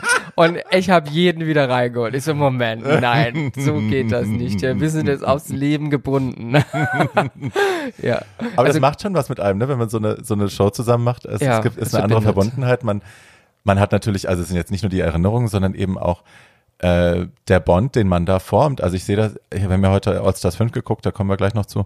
Du siehst einfach halt auch, dass die Mädels in relativ kurzer Zeit die Emotionen, die da hochkochen. Also ich meine, gut, Emotionen sind im amerikanischen Fernsehen immer eher unter der, also schneller unter der Oberfläche, die kommen schneller hoch als bei uns. Äh, bis mal so eine Deutsche anfängt zu heulen im Fernsehen, das ist, dauert ein bisschen länger. Aber du merkst halt, wie roh das alles schon ist, dadurch, dass halt Schlafentzug, ne, dass die halt die ganze Zeit aufeinander hocken, dass die keinen Kontakt zur Außenwelt haben, kein Social Media, gar nichts. Äh, der Bond zwischen den Mädels, wenn das gut ist, glaube ich, hält er auch ein Leben. Mhm. Ja, also das, ich, wir haben uns ja auch zusammen tätowieren lassen. Also wir Ja. haben ja so das Queen of Drags Cast-Tattoo. Ähm, es haben nicht alles, haben fünf von uns. Ähm, und ja, das verbindet auf jeden Fall so eine Show. Das kann ich unterstreichen. Und ich finde es auch schön, weil ich, glaube ich, mit einigen Leuten aus dem Cast sonst keine Verbindung gehabt hätte irgendwie. Ähm, aber das verbindet. Und das ist aber auch, auch wenn ich jetzt mit manchen nicht so dicke gewesen wäre, ich finde Drag allgemein verbindet. Ja. Und das finde ich was unglaublich Schönes. Ich habe irgendwann mal drüber nachgedacht und habe für mich so gemerkt, okay, ich mache Drag oder ich habe Drag äh, an Halloween gemacht und wie bin ich dann drauf hängen geblieben? Ich bin drauf hängen geblieben nicht, weil ich das so geil fand, das Drag, nicht nur, sondern weil ich die Community dahinter so toll fand, weil die sehr einladend ist und sehr, man ist halt eine Sister sehr schnell. Wenn, wenn jetzt eine neue Queen, die ich nicht kenne, in Umkleideraum kommt und ich sehe, das ist eine Queen, okay, die gehört halt dazu dann. Irgendwie hat man gleich eine Verbundenheit. Und das finde ich sehr schön an Drag. Ja, ich finde es, ja, also es kann natürlich auch das genaue Gegenteil sein, ne, dass dann sofort so eine Stutenbissigkeit da ist und man sagt irgendwie, um Gottes Willen, I, da halte ich mich fern. Aber ich finde, wenn man erwachsen genug ist, das nicht mehr zu machen, dann ist das genauso. Das finde ich auch. Und ich finde eben auch, dass die Sharon Needles hat in irgendeiner, in, in ihrer Staffel, was war das, Season 5, hat sie mal gesagt, ähm, we're vain, selfish creatures of the night, but isn't it amazing how we make the best friends in the world? Und das ist so ein Zitat, das habe ich immer wieder im Kopf, weil das ist Ja. tatsächlich so. Also ja, wir sind selfish, wir sind selbstverliebt, wir sind eitel, aber trotzdem, wenn da ein Bond ist, dann ist der, dann ist der tief und äh, ja, große, viele große Herzen. Ja, ich meine, wir sind alle durch den gleichen Shit gegangen oder viele von uns durch sehr viele ähnliche Erlebnisse. Und äh, das schweißt zusammen, ja. Auf jeden Fall, wenn man eine, eine Minderheit in der Minderheit ist. Ja, ja, Common Ground. Ja, hast du denn, ähm, wie sage ich das jetzt ohne? hast, also wir wissen natürlich noch nichts von Staffel 2 von Queen of Drags. Wir wissen noch nicht. Wir wissen noch nichts. Äh, hast du denn Vermutungen für die Staffel 2 von Queen of Drags? Hast du Hoffnung, wer dabei ist, casttechnisch? Ich habe auf jeden Fall Hoffnung, dass ich ähm, viele Sisters dort sehe, wie ähm, ja aus Berlin einfach Leute, die, die ich gut kenne, mit denen ich auch viel abhänge. Äh, eine Kendall, eine Miss Ivanka T, äh, Ocean, die jetzt relativ neu ist in Drag. Äh, natürlich Sister wie Absinthia, lauter so Leute wünsche ich mir in diesem Cast. Ja. Und ich bin sehr gespannt, wer es am Ende schafft, ob es jemand von denen schafft. Ähm, und ansonsten in Deutschland muss ich ganz ehrlich gesagt, äh, sagen, kenne ich nicht so viele. Ich bin ja in meiner eigenen One-Woman-Bubble. Gehe jetzt- very sufficient bubble. ja, genau. ähm, deswegen bin ich vielleicht auch so effektiv in dem, was ich mache, weil ich ähm, da ja nicht rechts und links gucke, nicht so viel, nicht mehr. Ähm, ich glaube, dass das Format an sich sehr geändert wird oder dass da sehr viele neue Überraschungen drin sind. Das ist ja auch schon gesagt worden, ist ja öffentlich gesagt worden in der Presse, dass es Die Artisten suchen und so. Genau, dass es sehr viel mehr Show wird. Und da bin ich sehr gespannt, wie das dem Thema Drag gerecht wird und unterhält und trotzdem noch weiter aufklärt. Also ich bin sehr gespannt, was sich da alles einfallen lassen. Hattest du denn das Gefühl, dass ihr sehr produziert worden seid? Also hattest du das Gefühl, die Producer wollen Einfluss nehmen im Sinne von, wir wollen euch so oder so zeigen? Oder hattest du das Gefühl, ihr konntet relativ frei entscheiden, wie ihr, wie ihr agiert? Ich glaube, dass ähm, das sowohl für die Produktion als auch für uns eine Herausforderung war, weil die Produktion, das ist ja Red Seven, die auch Topmodel und so weiter macht, ähm, die machen das ja am Fließband, die kennen das ja, ne, Reality-TV, äh, T- Wettbewerbe und so weiter.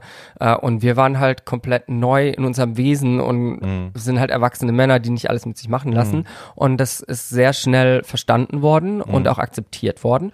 Und uns wurde sehr viel Freiraum gegeben in dem, was wir machen und in dem, was wir sagen wollen. Und natürlich in einem gewissen Rahmen so und so muss natürlich ein Tag ablaufen, damit man den auch filmen kann. Das ist klar, aber ähm, innerhalb dessen waren wir sehr frei. Ja. Ich finde tatsächlich, also man merkt das auch, wenn man jetzt jedes Mal, wenn ich irgendwas drehe in Drag, du merkst halt, du arbeitest mit Leuten zusammen, die wahrscheinlich noch nie eine Drag Queen gefilmt haben oder mit einer Drag Queen im Fernsehen gearbeitet haben. Und viele Sachen, das ist halt jetzt so Groundwork, ne? Also du musst halt ganz viel einfach erklären erstmal. Ich hatte eine Szene bei, bei der Shopping Queen, wo sie mit uns, das ist diese Szene, wo wir draußen, diese Slow-Mo-Szene, wo wir draußen im Tageslicht irgendwie rumlaufen und ich diese unsägliche rotblonde, glatte Perücke anhab. Äh, und ich meine, ne, wir, wir schminken natürlich für drinnen, wir schminken für schummriges Licht in einem, in einem Club und künstliches Licht. Und äh, dann stellen die uns da morgens in, in die, in die, in die Sonne, in die Tage, ins Tageslicht. Oh, Und direkte Sonne mit Girl. Schatten und allem. Ja, ja, und, ne, geil. ich war da schon 41 und I was not amused. Hatte viel zu wenig Schlaf. Ich bin immer um vier aufgestanden, um mich zu schminken, damit ich irgendwie um neun am Set bin. Also, weißt du, Horror. Ja, und dann äh, jagen die uns halt da durch und drehen halt die Slow-Mos und dann bin ich halt nach dem dritten Take, bin ich dann halt zu dem Typen gesagt und habe gesagt, so Maus, jetzt guck dir mal bitte hier auf den Monitor, wir sehen furchtbar aus, das geht nicht, wir sind nicht, das ist, das ist kein Tageslicht-Make-up hier, wir gehören rein. Ja, meinst du, aber es ist doch total okay. Und ich sag, guck doch mal hin. Ach so, oh. Ja, nee, nee, nee. Dann, äh, ja, ja, wir gehen jetzt mal rein, wir brechen das hier ab. Aber ne, es sind halt Leute, oder die haben noch nie eine Drag Queen ausgeleuchtet. Die haben noch nie, ach Gott, ihr seid ja viel größer, als ich dachte. Ach Gott, das geht ja jetzt so auch nicht. Ach, euch ist heiß unter den Perücken und ihr habt eine Corsage und Padding. Ach so, hm. Ja gut, dann können wir hier die, die Dinger nicht so aufdrehen. Ne, also es sind halt so viele Sachen, die man denen halt erklären muss und dann funktioniert's. Aber ja, es muss halt jetzt erstmal gelernt werden. Aber ich habe exakt dieselben Erfahrungen gemacht mit Queen of Drags, auch das exakt sehr ähnliche Beispiele. Und wir hatten wirklich das Glück, dass jetzt vielleicht andere Teilnehmer bei anderen Shows nicht so hatten, dass die Produktion, wenn wir was gesagt haben, dann war das sofort okay und es wurde sich sofort gekümmert und die hatten schon so eine gewisse Ehrfurcht vor uns tatsächlich. So. Weil ihr aber auch Heidi auf eurer Seite hattet, oder? Ähm, wahrscheinlich, weil wir Heidi auf unserer Seite hatten. Ähm, das kam aber erst ein bisschen später so, Ja. dass wir mal mit deren Talk hatten. Ähm, nee, ich glaube, weil die uns wirklich geliebt haben. Also im Cast gab oder im, im, im, in der Crew gab es niemanden, der irgendwie keinen Bock auf dieses Format hatte. Und das war wirklich so ein Herzensding für alle und deswegen wollten auch alle, dass es gut wird und deswegen haben auch alle auf uns gehört, wenn irgendwas war. Ich glaube, das ist echt auch ein Geheimnis, damit so ein Format richtig gut wird, dass die ganze Crew Bock hat. Ja. Ne? Also es ist schwierig, wenn dann, wenn ständig so durchgewürfelt wird, Leute kommen, Leute gehen, äh, Leute sind nur für einen Tag da und ne, gehen dann wieder nach Hause. Ich glaube, das ist einfach, das macht es sehr kompliziert, auch eine kohäsive, schöne, homogene Sache da hinzukriegen, wo alle an einem Strang ziehen und dann alle auch, ja, ihr Bestes geben. So. Doch. Aber ihr am ersten Tag, ich kenne die Geschichte, ich weiß nicht, ob ihr die erzählen dürft, am ersten Tag haben Sonne. wir euch da richtig in die kalifornische Mittagssonne Ah, gestellt bei und 40 euch Grad. bei 40 Grad mit Plastikhahn auf, also du nicht, aber viele andere. Alle anderen. In die, Nein, Beyoncé hatte, glaube ich, auch recht. Ja. ja, natürlich hatte ja echt da. In die Mittagssonne gestellt und euch da stehen lassen, einfach mal eine Stunde oder so, ne? Ähm, eine Stunde war es nicht ganz, aber es war schon lang genug, dass ich in den ersten zehn Minuten verbrannt bin. Ich bin ja sehr Ah. sonnenempfindlich. Ja, ich hab das auch. auch, hab gesagt so, nee, ich steige nicht aus diesem Van aus. Es, nein, es wird mir jetzt ein Sonnenschirm gebracht, bitte, und ich brauche Wasser. Und dann macht mal zack, zack, zack. Also das Ja. geht so nicht, ne? Ich, die hatten halt ein Bild im Kopf, wie wir da hochgehen. Ja. Zuerst wollten sie uns auch noch die Koffer mitschleppen lassen, aber dass wir mit diesen Koffern diesen unglaublich steilen Aufgang da hoch sollten. Das haben sie dann zum Glück nicht gemacht. Ähm, aber ja, wie das bei so einem Dreh ist, das ist halt zeitaufwendig. Du brauchst es aus drei, vier verschiedenen Perspektiven, Mhm. eine noch neue Aufnahme und noch mal nochmal, und genau. das, Ja. Und ähm, das dauert dann. Und klar, der Crew war heiß und zwar heißer. Natürlich war euch heißer und ihr müsstet ja noch aussehen. Und das Hatte nicht irgendeiner schon gar kein Gesicht mehr, als es losging? äh, hatte da irgendjemand ein Gesicht, als es losging. Jesus. Nee, es war, war eine Erfahrung. Ich werde es nicht vergessen, äh, niemals. Es war trotzdem, ich lache ja drüber jetzt, ne? Das habe ich dann denen auch gesagt. Weil ganz viele waren auch richtig, richtig pissed. Und Ich so, wäre okay. auch pisst gewesen. Ja, ich also war verbrennen und genau, in der Sonne genau. stehen lassen darf man nicht. Ich war auch pissed, aber trotzdem muss man eine gewisse Diplomatie wahren, ja, finde ich. Ja, ja, das sicher. Das ist ganz wichtig, dass du mit den Leuten, ähm, mit denen du drehst, auch wirklich gut umgehst. Ne? Also Das finde ich auch. Also Zickigkeiten gegenüber der Crew finde ich auch Ja. geht überhaupt nicht. Braucht kein Mensch. So ein Scheiß. Diva-Gehabe braucht und das gab's kein aber Mensch. schon. ne? Also da es gibt Kandidaten, die da ja, die, oh, so, so ein paar, Ein paar gleich. ja, ein paar. Okay, wow. Ja, nee, das, äh, da würde ich mich aber auch einmischen tatsächlich. Da habe ich gar keinen. Also ich finde, wenn, wenn jemand sich scheiße verhält, auch von äh, Crewmitglied, dann kann man den anzählen und einfach mal sagen, Mäuschen so und so nicht. Ja. Aber ähm, Diva raushängen lassen und Leute rumschicken oder so oder dann irgendwie. Nee, nee, nee, nee, nee, nee, nee, nee. Ja, der Ton macht die Musik. Ja, und ich, ich glaube einfach auch, dass die Leute vergessen, dass man sich immer zweimal trifft im Leben, ne? wenn man es schon nicht tut aus altruistischen Motiven, weil man Interesse hat, ein netter Mensch Na, zu sein. Oder in dem Fall halt auch nicht mehr. Ja, das meine ich. Kein ne? zweites also, Mal. Also, wenn du es schon nicht machst, aus dem Interesse, ein netter Mensch zu sein, dann solltest dir doch trotzdem klar sein, immerhin, dass äh, it's a job and people talk. So, also mhm. wenn du mhm. dich beim Drehscheiße aufhörst, fragt, die Leute werden zweimal überlegen, ob sie dich nochmal anfragen für irgendwas, ja. wenn sie jemand anderen buchen können. Ja, das ist auch was, was ich den Mädels immer gesagt habe, so ja. es ist scheißegal, ob ihr die schönste seid oder ob ihr die beste seid, die tollste Tänzerin, keine Mhm. Ahnung was. Das bringt euch nichts, wenn am Ende niemand mit euch arbeiten möchte. Ja. Also versucht in allem, was ihr macht, jobmäßig, die netteste und freundlichste und professionellste zu sein. Das bringt euch nach oben. Das Ja. ist ganz, ganz wichtig. Ja, und also ich habe, ich kann jetzt nur von mir ausgehen, ich habe sicherlich Tage, wo ich nicht die netteste bin, einfach weil ich dann in meinem Kopf bin und mich andere Sachen beschäftigen und so. Also ich bin dann nur mit mir, aber fotzig sein finden. Also ne, böse Ja. sein, fotzig sein, zickig sein bringt halt einfach gar nichts. Ja, ich, also ich kann auch mal unangenehm werden, wenn es mich wirklich, wenn ich mich schlecht behandelt fühle, dann ja, dann sage ich auch was. Wenn ich mich nicht respektiert fühle oder so. Aber ähm, ja, von oben herab zu agieren bei solchen Sachen, das, nee, nee, nee, nee, nee, nee. No. Bist du denn in der zweiten Staffel irgendwie involviert? Ich glaube, da gibt es viele Leute, die sich das wünschen in irgendeiner Form. Ich wünsche mir das auch. Pro7 ruft mich an, ihr habt meine Nummer. ich will dabei sein, ich will irgendwas machen. Ich werde, keine Ahnung, Heidi die Füße massieren. das ist mir ganz egal. Ach nee, ähm, ich, ich weiß noch nicht, was da passieren wird. Ähm, ich selbst hätte natürlich Ideen, ähm, was ich da machen könnte. Ähm, ich glaube, die haben aber neun andere Queens auch, diese Ja. Ideen, was sie dort machen könnten. Ähm, bisher weiß ich noch nichts, deswegen. Ähm, naja, aber du hast ja, du hast ja auch die Live-Shows moderiert, also du hast ja durchaus unter Beweis gestellt, dass du da Talente hast, die man auch nutzen kann und du hast die Marke, du warst bei ProSieben jetzt ein paar Mal auch so im Fernsehen. Ähm, das wächst ja auch. Also ich meine, die wären ja schön blöd, wenn sie sich da nicht. Da wären sie schön blöd, ne? Deswegen, Ja. liebe Zuhörer, wenn ihr wollt, dass ich da irgendwie teilhabe, dann geht mal alle zu ProSieben und schreibt eine äh, E-Mail. Alle fünf von euch schreiben jetzt bitte eine Schreibt mal E-Mail eine E-Mail an ProSieben. ProSieben. Wir wollen die Candy bei Queen of Drags 2 sehen. Ey, mach mal Candy. Mach Mach, mal mal Candy, Candy, genau. Fernsehen. Ja. Nee, mal schauen. Es sind ja auch noch viele andere spannende Projekte aus Queen of Drags entstanden. Was steht denn bei dir an? Ähm, ich über das habe, du schon reden darfst. pff, eigentlich darf ich über nichts reden, aber ich kann es ja, ich ja schwammig äh, formulieren.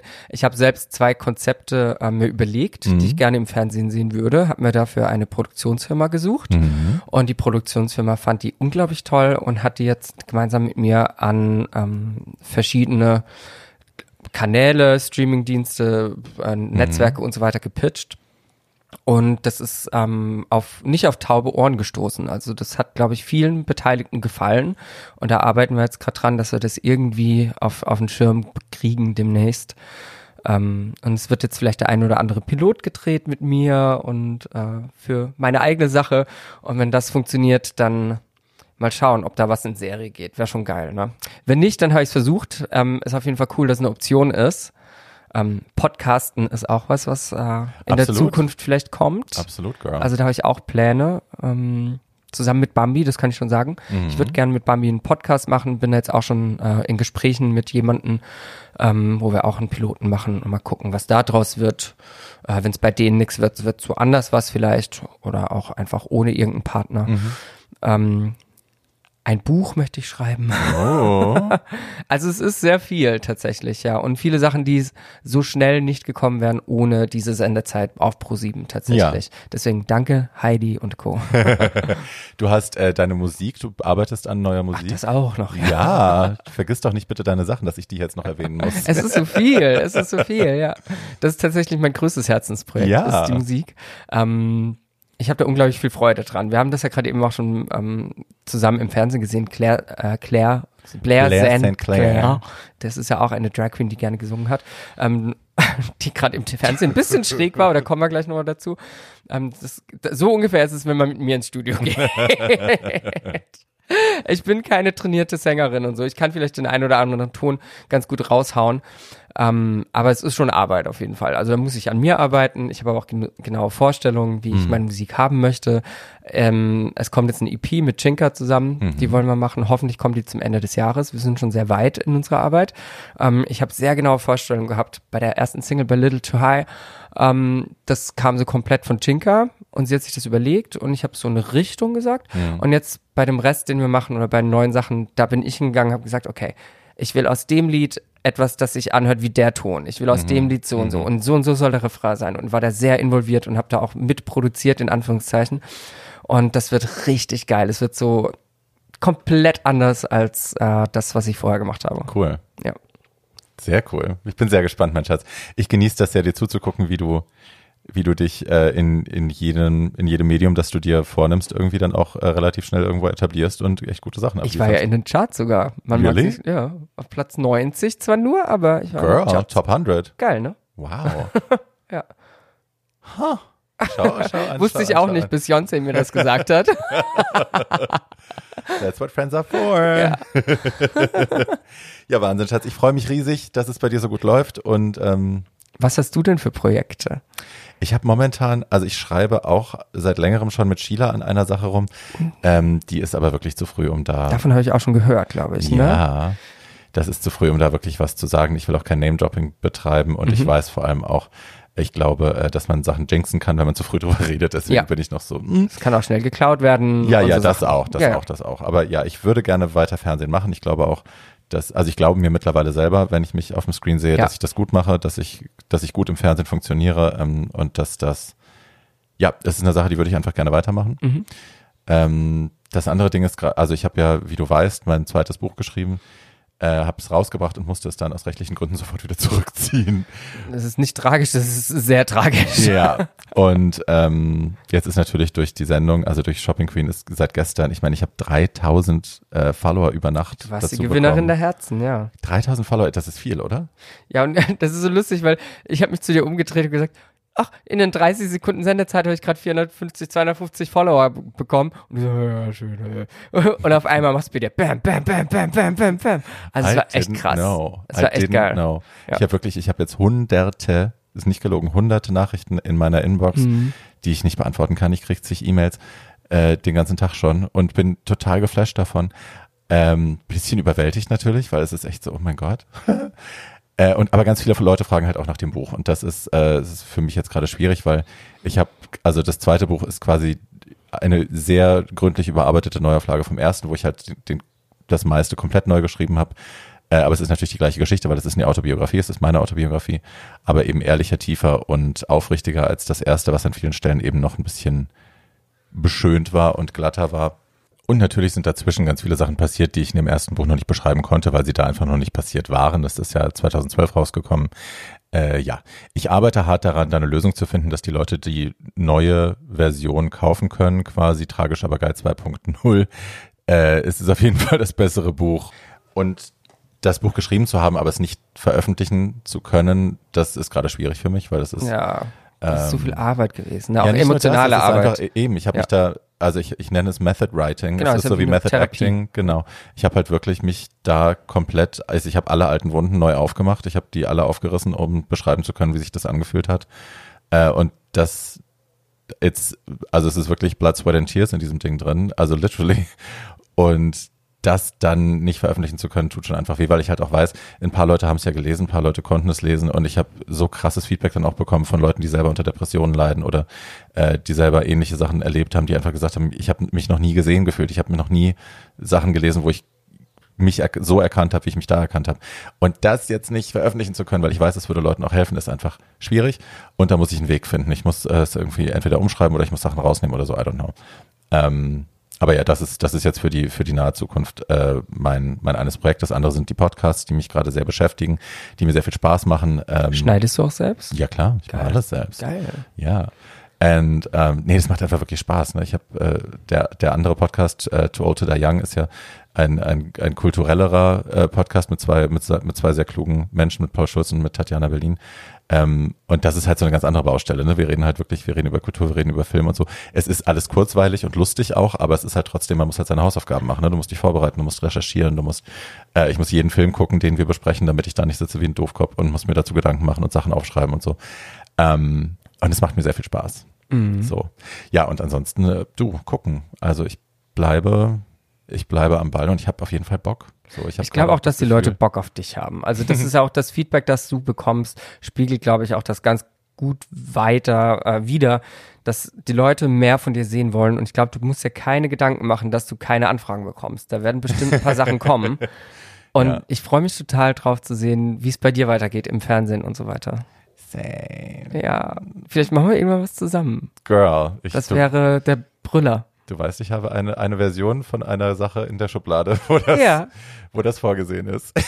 Mal schauen. Das wäre so geil. Wäre es auf jeden I would Fall. really, really love.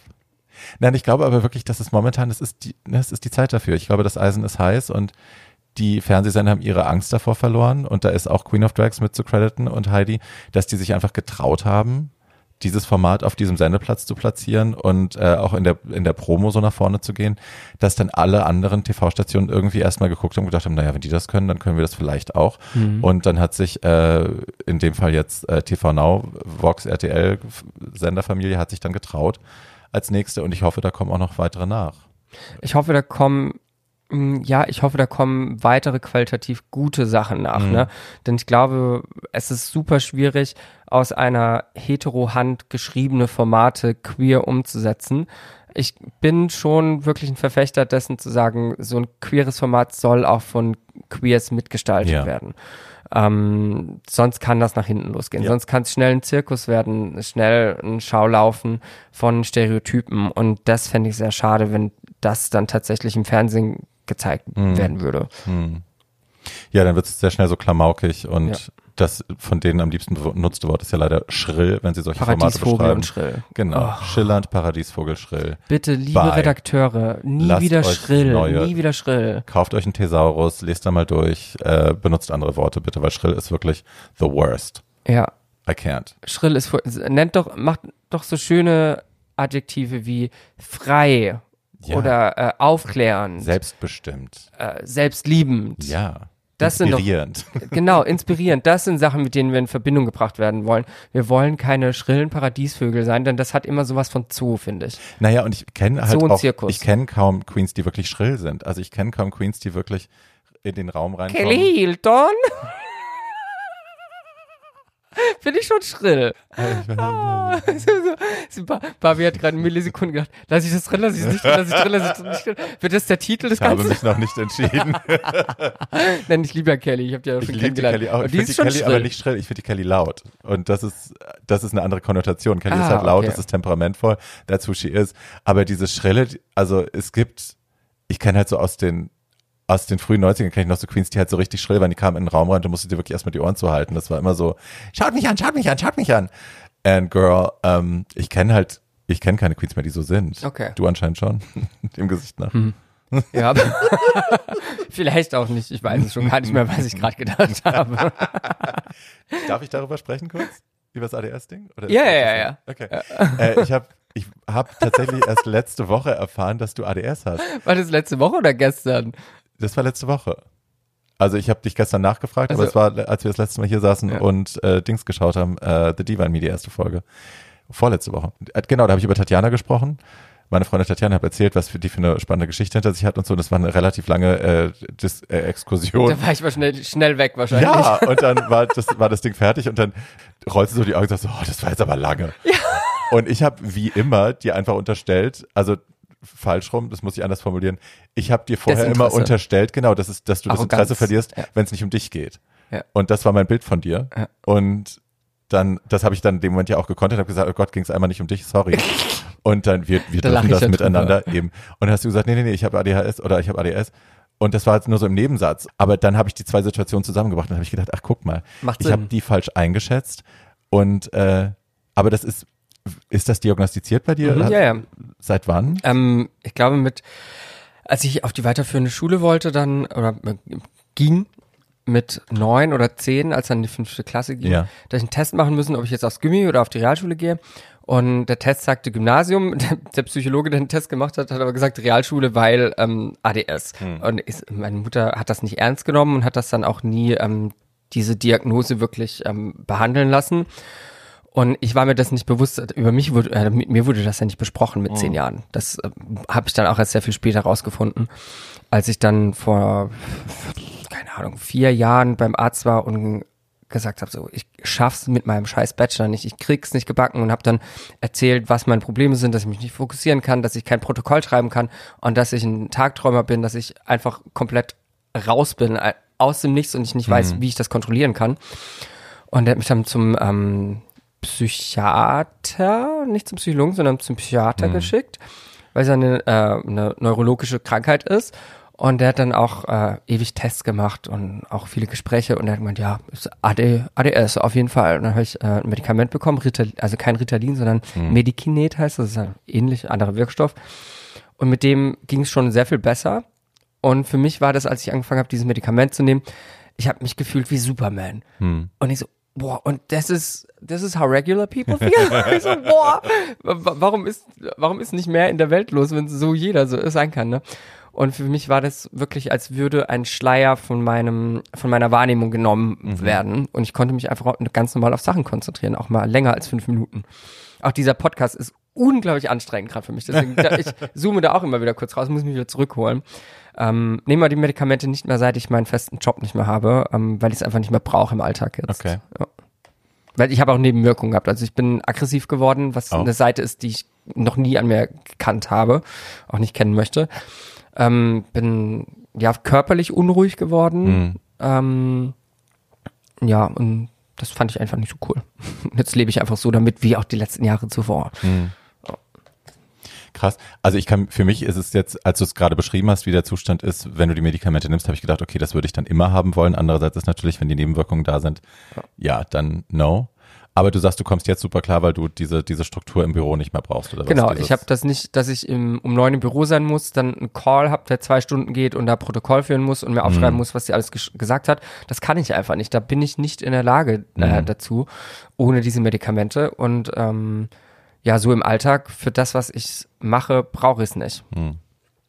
Okay, dann kommen wir jetzt zum Recap, Recap, wie auch immer von der zweiten Folge von All Stars 5. Du guckst gar kein Drag Race mehr, ich ne? Ich schaue schon lange kein Drag Race mehr, was glaube ich damit zu tun hat, dass ich übersättigt bin. Mhm. Unglaublich übersättigt war. Für mich war Drag Race, ähm, das Phänomen Drag Race, das so zu lieben, hat auch immer mit dem gemeinschaftlichen Schauen von Drag Race mhm. zu tun gehabt. Im Südblock, das Public Screening, das habe ich immer sehr geliebt und das hat die Show, äh, Show sehr viel unterhaltsamer gemacht, als sie eigentlich für mich ist. Mhm. Ähm, trotzdem schaue ich es auch gerne mal, wenn ich jetzt zum Beispiel bei dir zu Besuch bin und jetzt, wie jetzt gerade die äh, Folge gesehen habe. Ich finde das schon lustig. Ähm, aber ich schaue es inzwischen auch mit anderen Augen, jetzt wo ich selbst Klar. in der äh, Show war. Ne? Ja. Das ist echt interessant. Ja. ja. Nee, es ist, ist mir vorhin auch aufgefallen, als sie die, die, diese Lipstick äh, in den Box-Stecken-Szene hatten, mhm. wo ich auch dachte, und ja, jetzt kommt da nochmal ein Pickup und jetzt macht das genau. doch nochmal für die Kamera und so. Wir machen jetzt Man ja, sieht ja, Sachen, die äh, ja, ja, ja, normaler Zuschauer nicht sieht. Ja, ne? sofort. Aber was sagst du allgemein zur Folge? Ich fand die ähm, ging. Ja, es, also ich fand die erste deutlich stärker, die zweite war okay. Also Spoiler Alert, wer nichts wissen will, schaltet jetzt hier ab oder switcht zu einem nächsten Kapitel. Ähm, ich fand die okay. Äh, das Dumme ist, ich wusste tatsächlich vorher schon, dass Ongina geht, äh, schon bevor die Staffel anfing, weil da jemand getratscht hat, wusste ich, dass die sehr früh rausfliegt. Äh, und also du sollst keine Reddits lesen. Ich hab, I didn't, I okay. didn't. No, no, no, somebody told me, ähm, der sie kennt. Und da war ich dann schon, deswegen war ich abgeturnt, weil ich halt mit John Ongina viel verbinde. Ne? Die war die erste, die sich geoutet hat als positiv und so. Und das hat mich damals echt mitgenommen auch und ich habe mich sehr mit ihr identifiziert. Und das war traurig zu sehen, dass sie einfach, dass sie gekommen ist, diese Staffel und so viel vorhatte, aber nicht delivern konnte. Also es war auch, die erste Folge hast du nicht gesehen, du hast kurz den Ausschnitt gesehen von ihrer Show. Die hat vergessen zu lipsinken, während sie getanzt hat und so. Die hat so drei Wörter hat sie vielleicht gelipsinkt, den Rest hat sie nur irgendwie relativ doof zu einem RuPaul-Song getanzt. Und das, mh, hm, ja, und auch ihre Looks irgendwie funktionieren nicht mehr so richtig. Ja, I don't know. Es, also für mich, das war für mich traurig und deswegen, weil ich wusste, dass es jetzt kommt, war ich sowieso von Anfang an schon so, mm, no. Naja, Derek Barry ist rausgeflogen in der Folge davor. Das äh, tat mir nicht leid, muss ich gestehen. Die, ich, die Alte strengt mich an. I can't with her. Erinnerst du dich an die? Ja, ja, klar. Uh, Derek Barry, ich bin ja der größte Britney Spears Fan. Kevin Wildemann haut jetzt auf die Mütze. Der hat letzte Folge gesagt, er ist der größte Britney Spears-Fan. Naja. Okay, darf er gerne. Dann bin ich der zweitgrößte. Damit kann ich auch leben. Ich liebe Britney und deswegen kannte ich Derek Barry auch schon vor RuPaul's Drag Race. Ja. Ähm, bin aber auch kein Fan. Ich finde find sehr einseitig. Ich, ich fand halt ihre Britney früher so viel besser, als die bei, was war das, America's Got Talent war. Das ja. habe ich mir ständig angeschaut. Das habe ich auch ständig Leuten gezeigt, ja. weil die halt so krass war als Britney. Ja. Und mittlerweile, it's just, it's just not it anymore. Ja. So, die sieht nicht mehr aus wie Britney und klingen tut sie, also sie singt ja auch nicht mehr live, das hat sie ja früher auch gemacht. Mhm. Ähm, no. Ich finde, ähm, Derek Barry ruht sich so ein bisschen auf dem RuPaul's Drag Race Fame aus und ähm, versucht auch nicht mal, sich so, so neu zu erfinden.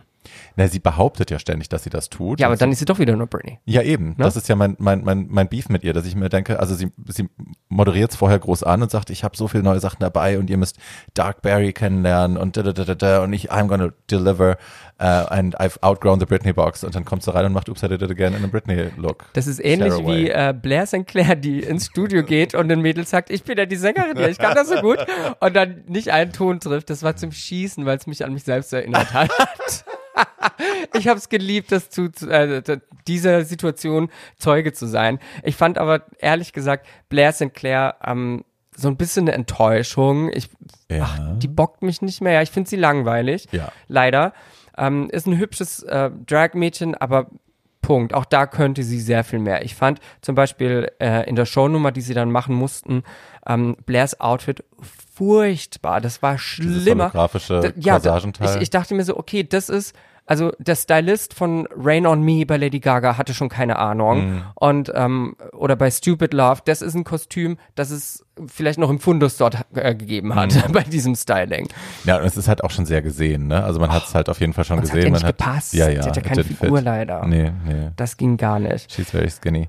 Äh, was, also es ist ja die, ich finde, die ganze Staffel wird jetzt schon, das wirkt auf mich sehr produziert, aber es wird halt sehr viel Drama mit reingenommen. Ne? Ich meine, die Mädels bieten das natürlich auch an, sonst können sie es nicht benutzen.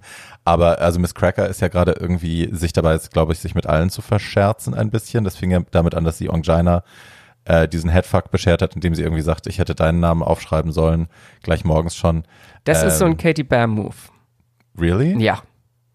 Das hätte die gemacht? Mhm. Krass also ja, ich, ich weiß nicht, ob sie sich dessen bewusst gewesen wäre, aber das hat mich sehr an Katie erinnert. So an die Sachen, die wir, äh, wo unser Beef war, dass sie manchmal mhm. so Sachen gesagt hat, die einen dann so voll den Mindfuck gegeben haben.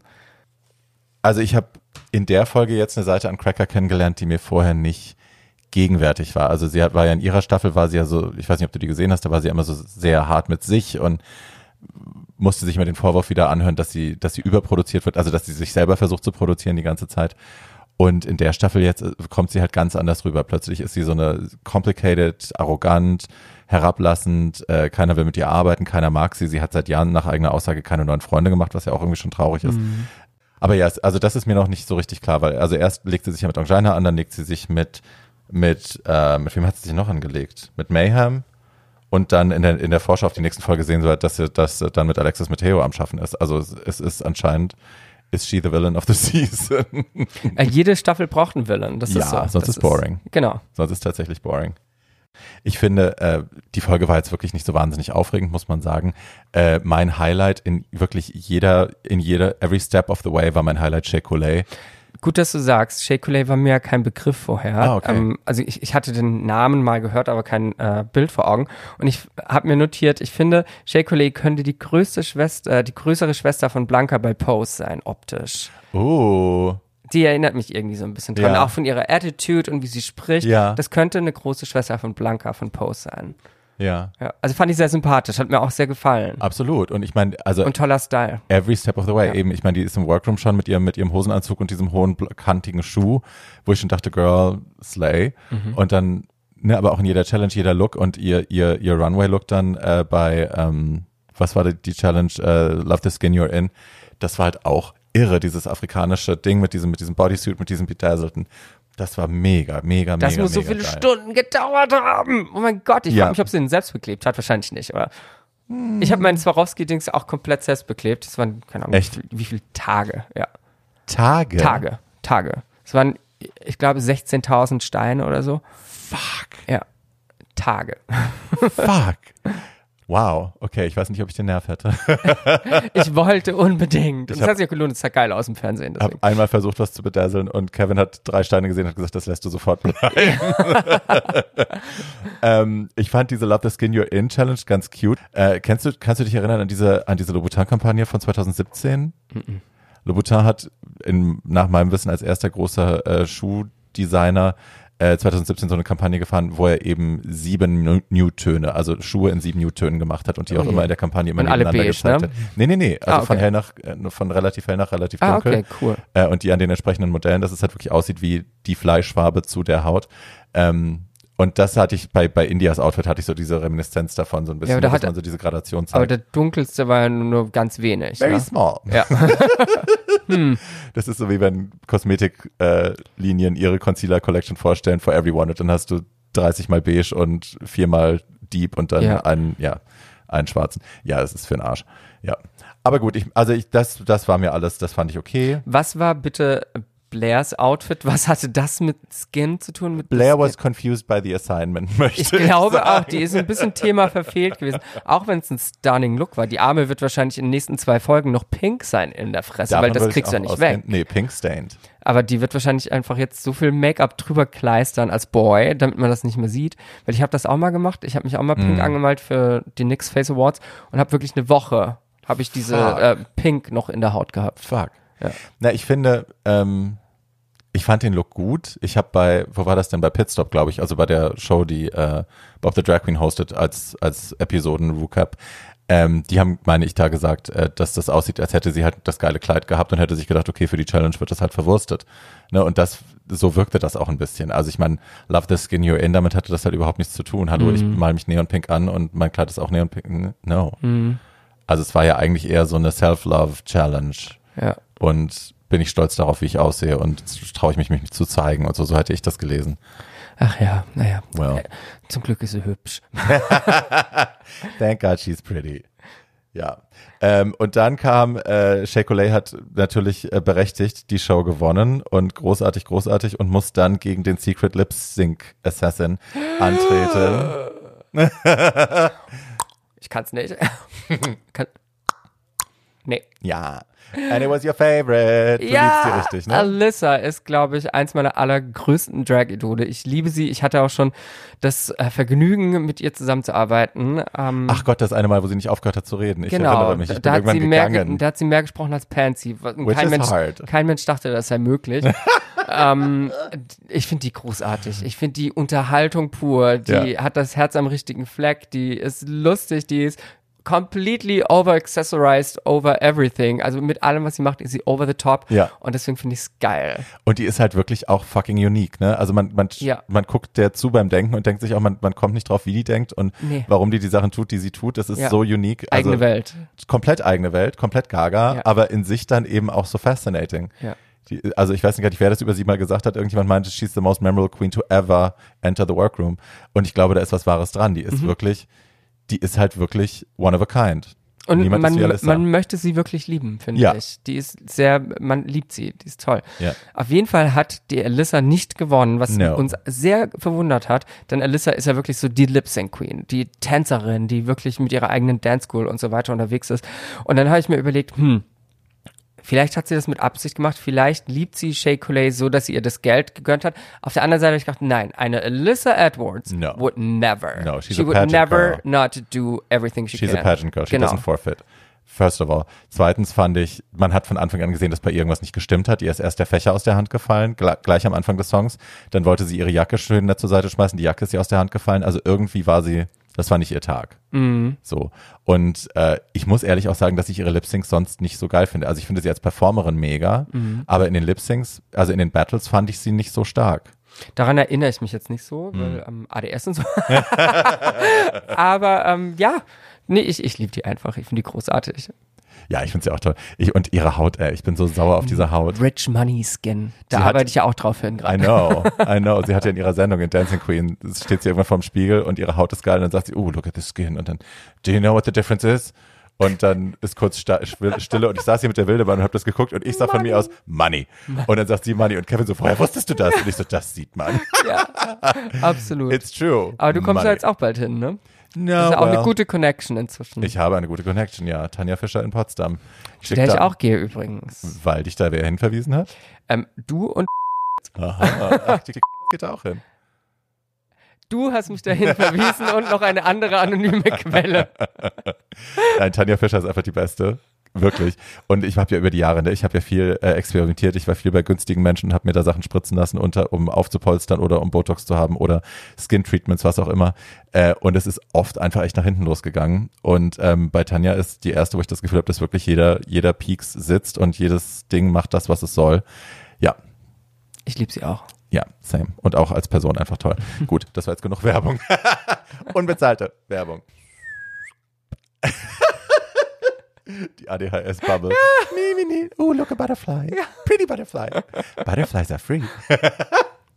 Candy, mein Schatz, es war wunderschön, dich hier zu haben. Äh, ich bin sicher, alle hatten, alle hatten dasselbe Vergnügen zu Hause, der bei dir zuzuhören. Das hoffe ich doch. Ja. Danke, dass ich da sein durfte. Na klar. Und wir sehen uns hoffentlich ganz bald auf meinem YouTube-Kanal wieder. Dann machen oh, wir I wieder was love. zusammen. Mhm. I would love. Ich Oh, du hatte hast dich- gutes Licht. Ich hatte dich nämlich äh, vor einer Weile gefragt und hast gesagt, du bist noch nicht bereit, äh, True. Dich vor eine Kamera zu stellen. Aber ich True. glaube, das ist ja jetzt That's, passé. That's passé. Ja, that's over. Genau. Nein, super gerne, freue ich mich. Cool, dann machen wir das. Yeah, okay. Gut, ihr Süßen. Dann äh, sag uns noch schnell, wo dir die Leute folgen können. Ihr könnt mir folgen auf Instagram The Candy Crash, auf YouTube, mein Kanal heißt Süßigkeitenunfall und auf TikTok auch The Candy Crash. Sehr schön. Bei mir ist es bei Instagram Barbie Breakout, bei YouTube The Barbie Breakout. Wir sind doch alle so doof und unoriginell, ne, dass wir immer die gleiche Scheiße machen. Furchtbar. Und diesen Podcast findet ihr genau wie meinen anderen Podcast Too Old to Die Young auf Podigy, auf Spotify, auf Apple Podcasts und bei YouTube. Und da folgt ihr uns bitte auch. Und wenn ihr mir eine E-Mail schicken wollt, dann könnt ihr das bitte tun an tragischabergeilpodcast at gmail.com. Tschüssi! Macht's gut.